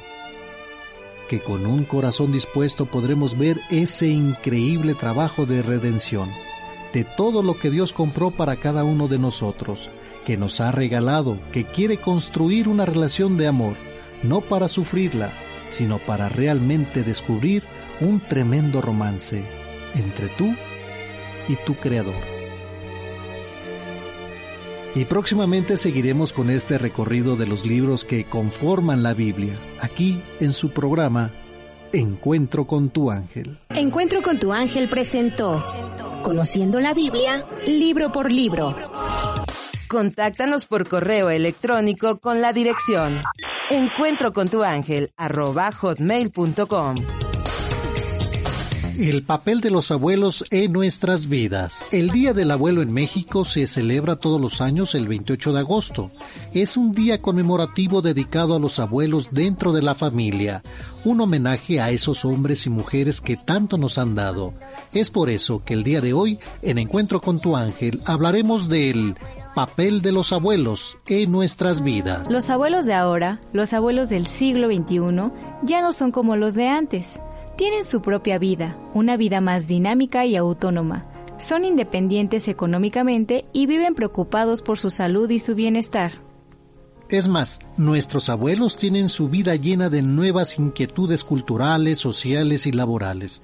Y eso sin disminuir su maravilloso apoyo a nuestras vidas, sabiendo que su disponibilidad para darnos consejos, prestarnos ayuda para ser mejores, interesarse por nuestros problemas, estar siempre al pendiente de nuestras necesidades, sonreírnos, ofrecernos miradas de complicidad que solo unos padres pueden tener con sus hijos. Pero muchas parejas jóvenes se han acostumbrado, unas veces por necesidad y otras muchas por comodidad a que sean los abuelos los que ejerzan de padres y madres de sus nietos, que se encarguen de los pequeños y sean sus compañeros de juego obligatorios. A pesar de que tenemos la certeza que ellos siempre están dispuestos a prestarnos ayuda, la calidad de vida de una familia no puede apoyarse en la utilización de los abuelos. Debemos acudir a ellos solo en caso de extrema emergencia, y así evitaremos en gran medida las quejas y la confusión sobre el rol que se espera de ellos, sobre las ideas distintas de la educación de los niños y los celos que muchos padres sienten ante la devoción filial que sus hijos sienten hacia los abuelos. Es verdad que los abuelos juegan un papel muy importante en la vida de los nietos, pero no abusemos de ellos. Y para que esto no ocurra, ¿no estaría más de recordar que el verdadero papel del abuelo es 1. Ejemplo y transmisor de valores. 2. Mantiene el vínculo entre las generaciones haciendo de historiador de anécdotas familiares. 3. Lazo de unión, estabilidad y protección. 4. Modelo de serenidad ante el envejecimiento. 5 paño de lágrimas cuando el niño y o los padres están tristes. 6. Sus batallitas desarrollan en el niño no solo su imaginación, sino el sentido común del buen hacer y del buen ser en la vida. 7. Es la persona perfecta para ejercer de negociador entre padres y nietos, ya que su experiencia puede ayudar en los momentos de crisis familiar. Recordemos que los padres deben ser los modelos de referencia en la educación de nuestros hijos. No carguemos ese trabajo a los abuelos. Ellos solo tienen que llenar la casa de paz, conciliación y estabilidad, aconsejando y apoyando a sus hijos en la educación de sus nietos. En resumen, los abuelos son unos grandes héroes, con mucha experiencia, que nos dan consejos de acuerdo a sus vivencias para que seamos mejores personas y no cometamos los mismos errores. Solo quieren que sepamos valernos por nosotros mismos, que seamos valientes y que ante todo tengamos una actitud positiva. Ellos necesitan nuestro apoyo y cariño para que se sientan orgullosos de la familia y de su gente. Hoy en Encuentro con tu ángel les mandamos un fuerte abrazo lleno de bendiciones a todos los abuelos de México y de todo el mundo. Feliz Día del Abuelo. Siete datos que debes conocer sobre San Agustín de Hipona. El 28 de agosto, la Iglesia Católica celebra la fiesta de San Agustín de Hipona, obispo, doctor y padre de la Iglesia. Número 1. Nació en África. San Agustín nació en el año 354 en Tagaste, Numidia, hoy día Argelia, en el seno de una familia de clase alta. Su padre, Patricius, era pagano, aunque se convirtió al cristianismo en su lecho de muerte. Por otro lado, su madre, Santa Mónica, era cristiana y rezó durante varios años por la conversión de su esposo e hijo. 2. Llevó una vida libertina en su juventud. San Agustín participó en lo que San Pablo llama dedicadamente pasiones juveniles, en la segunda de Timoteo, capítulo 2, versículo 22, es decir, entregándose a una vida libertina y cometió varios pecados de impureza. Cuando tenía 19 años comenzó a convivir con una mujer. No se sabe su nombre porque Agustín no lo registró deliberadamente, tal vez por su reputación. La mujer no pertenecía a la clase social de Agustín y nunca se casó con ella. Sin embargo, le dio al futuro santo un hijo, que se llamó Adeodatus, en latín, por Dios dado o más coloquialmente, don de Dios. 3. Perteneció a una secta. A pesar de su educación cristiana, Agustín abandonó la fe y se hizo maniqueo, lo que conmocionó a su madre. El maniqueísmo era una secta agnóstica y dualista fundada en el año 200 después de Cristo por un hombre iraní llamado Maní. 4. Inició su conversión leyendo dos versículos de la Biblia. Cuando enseñaba teórica en Milán, Italia, con el apoyo de su madre comenzó a tener más contacto con los cristianos y la literatura cristiana. Un día, en el verano del año 386, escuchó una voz infantil que cantaba en latín, Toye leye, que significa toma y lee. El santo tomó una Biblia que tenía al lado y abrió una página al azar. Se encontró con el capítulo 13, versículos del 13 al 14 de la carta de San Pablo a los romanos que decía, Nada de comilonas y borracheras, nada de lujurias y desenfrenos. Revestíos más bien del Señor Jesucristo y no os preocupéis de la carne para satisfacer sus concupiscencias. Aplicando esto a su propia vida, Agustín inició en serio su conversión. Fue bautizado junto con Adeodatus en la vigilia. 5. Se convirtió en uno de los padres de la Iglesia. En el año 388, Agustín, Mónica y Adeodato se prepararon para regresar a África del Norte. Desafortunadamente, Mónica solo llegó hasta Ostia, el puerto de Roma, donde falleció. Adeodatos también falleció pero en África. Esto dejó a Agustín solo. Luego decidió vender casi todas sus posesiones para dar su dinero a los pobres. Solamente retuvo la casa familiar, que convirtió en un monasterio. En el 391 fue ordenado sacerdote de la diócesis de Hipona, en Argelia, y cuatro años más tarde se convirtió en el obispo coadjuntor de la ciudad y luego en obispo titular. Como obispo escribió extensa y prodigiosamente.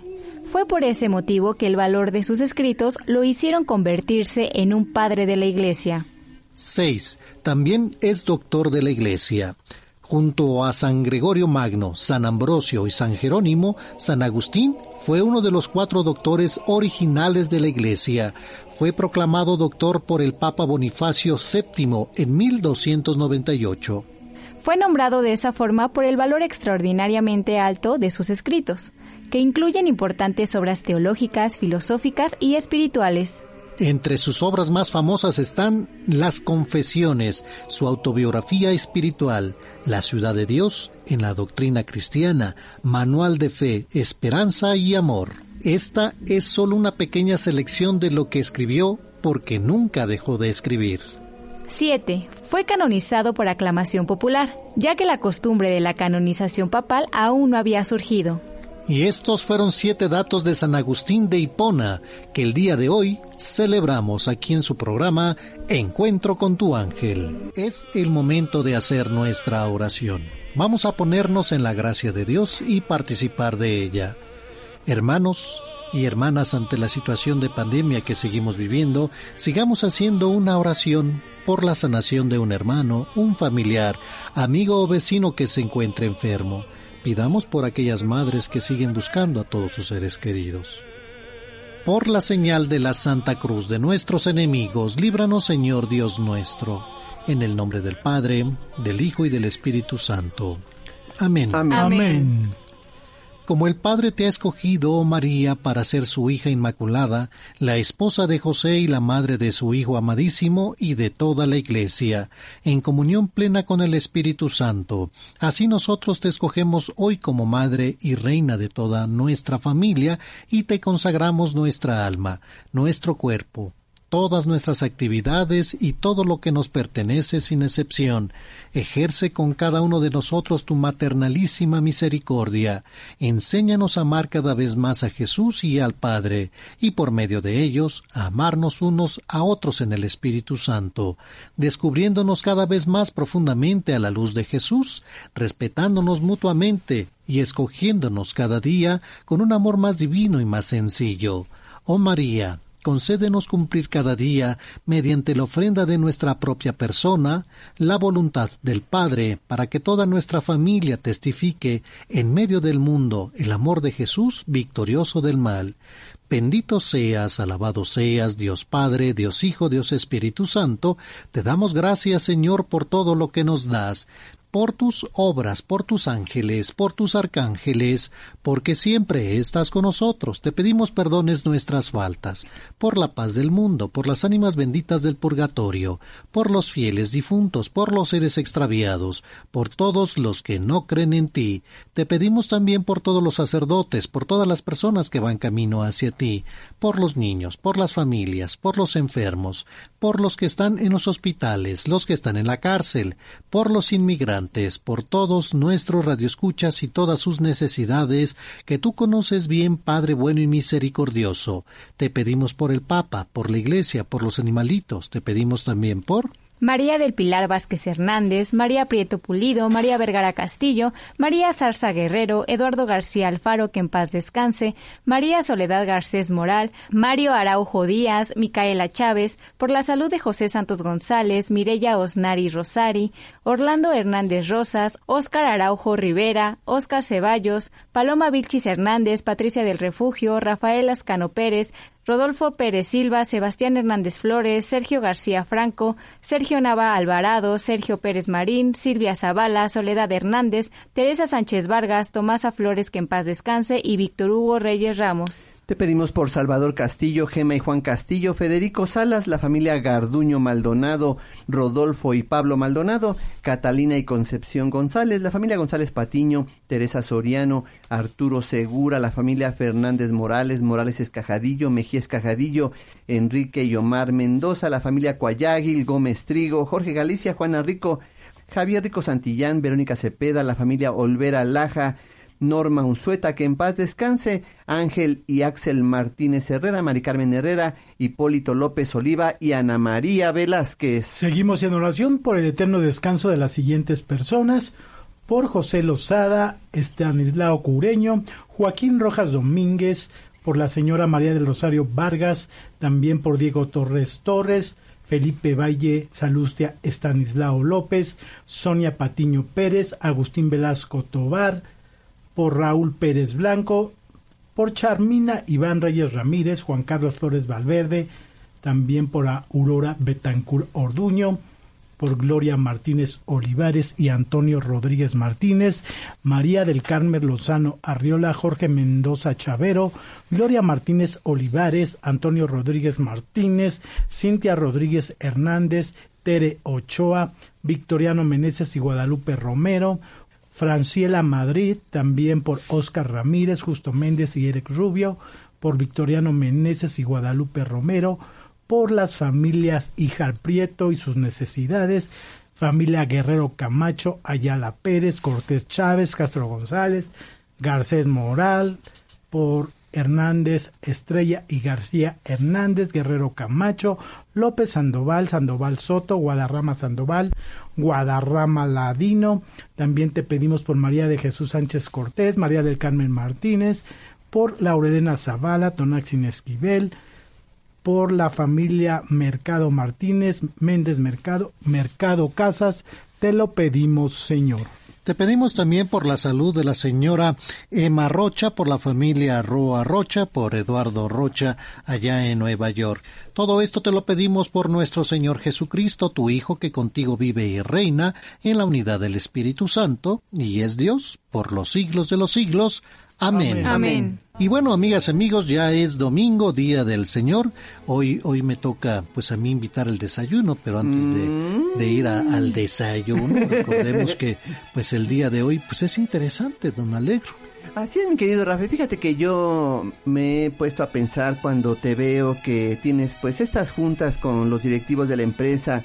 Veo el tiempo que le dedicas para prepararte, cuando rindes estos informes que tú les das a ellos y todo el tiempo que le dedicas a estas reuniones. Bueno, fíjate que yo he pensado que Dios nos da la posibilidad de tener una reunión con Él para poder orar y poderle expresar a Él todas nuestras necesidades, pero creo que muchas veces nosotros caemos en una falta de ir a la presencia de Dios eh, sin estar preparados, es decir, vamos con un corazón pues indiferente, a lo mejor hasta superficial y muchas veces estamos ahí y no sabemos ni qué decir y creo que deberíamos de seguir el ejemplo de que cuando sabemos que vamos a estar ante la presencia de Dios, debemos ir bien preparados para poderle externar todo lo que nuestro corazón tiene y que ese tiempo sea aprovechado de la mejor manera.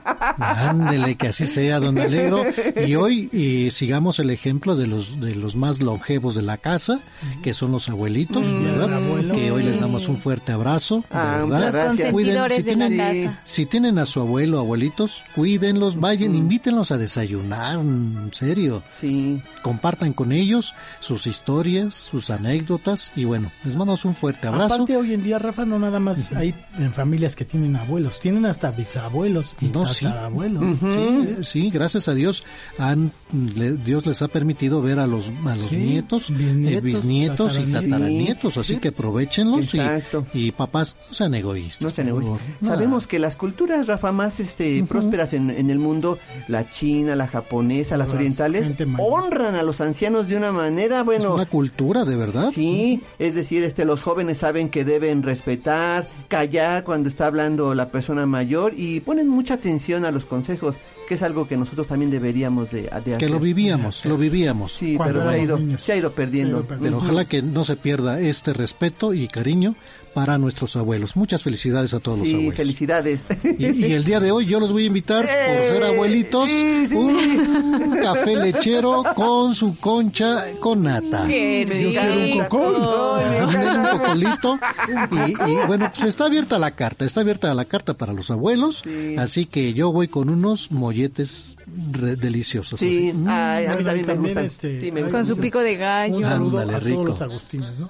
Eh, a San Agustín Hoy que es día también de les San Agustín. a todos los Agustines, fuerte abrazo, pásenla muy bien en compañía de todos sus seres queridos y amigas y amigos, el tiempo se nos ha terminado, mañana si Dios quiere y así lo permite, en punto de las 6 de la mañana estaremos aquí en Radio Fórmula 1470. Nos despedimos sus amigos. Valeria Nogués, Dios los bendiga. Martín Esquivel, bendiciones. Alero vendía para comentarles que yo estoy convencido de, la que, de que la mujer nació para lavar y planchar. ¿Y eso? Su cabello. Eso sí. Yo soy su amigo y servidor Rafael Valderas, que Dios nuestro Señor esté con todos ustedes, que tengan un bonito domingo y felicidades a todos los abuelitos. ¡Abur! Felicidades, don Alegre. gracias, gracias. Esto fue Encuentro con tu ángel. Recuerda que mañana tenemos una cita en la que esperamos escuchar la voz de Dios para avivar el fuego de su espíritu que vive en nosotros. Encuentro con tu ángel.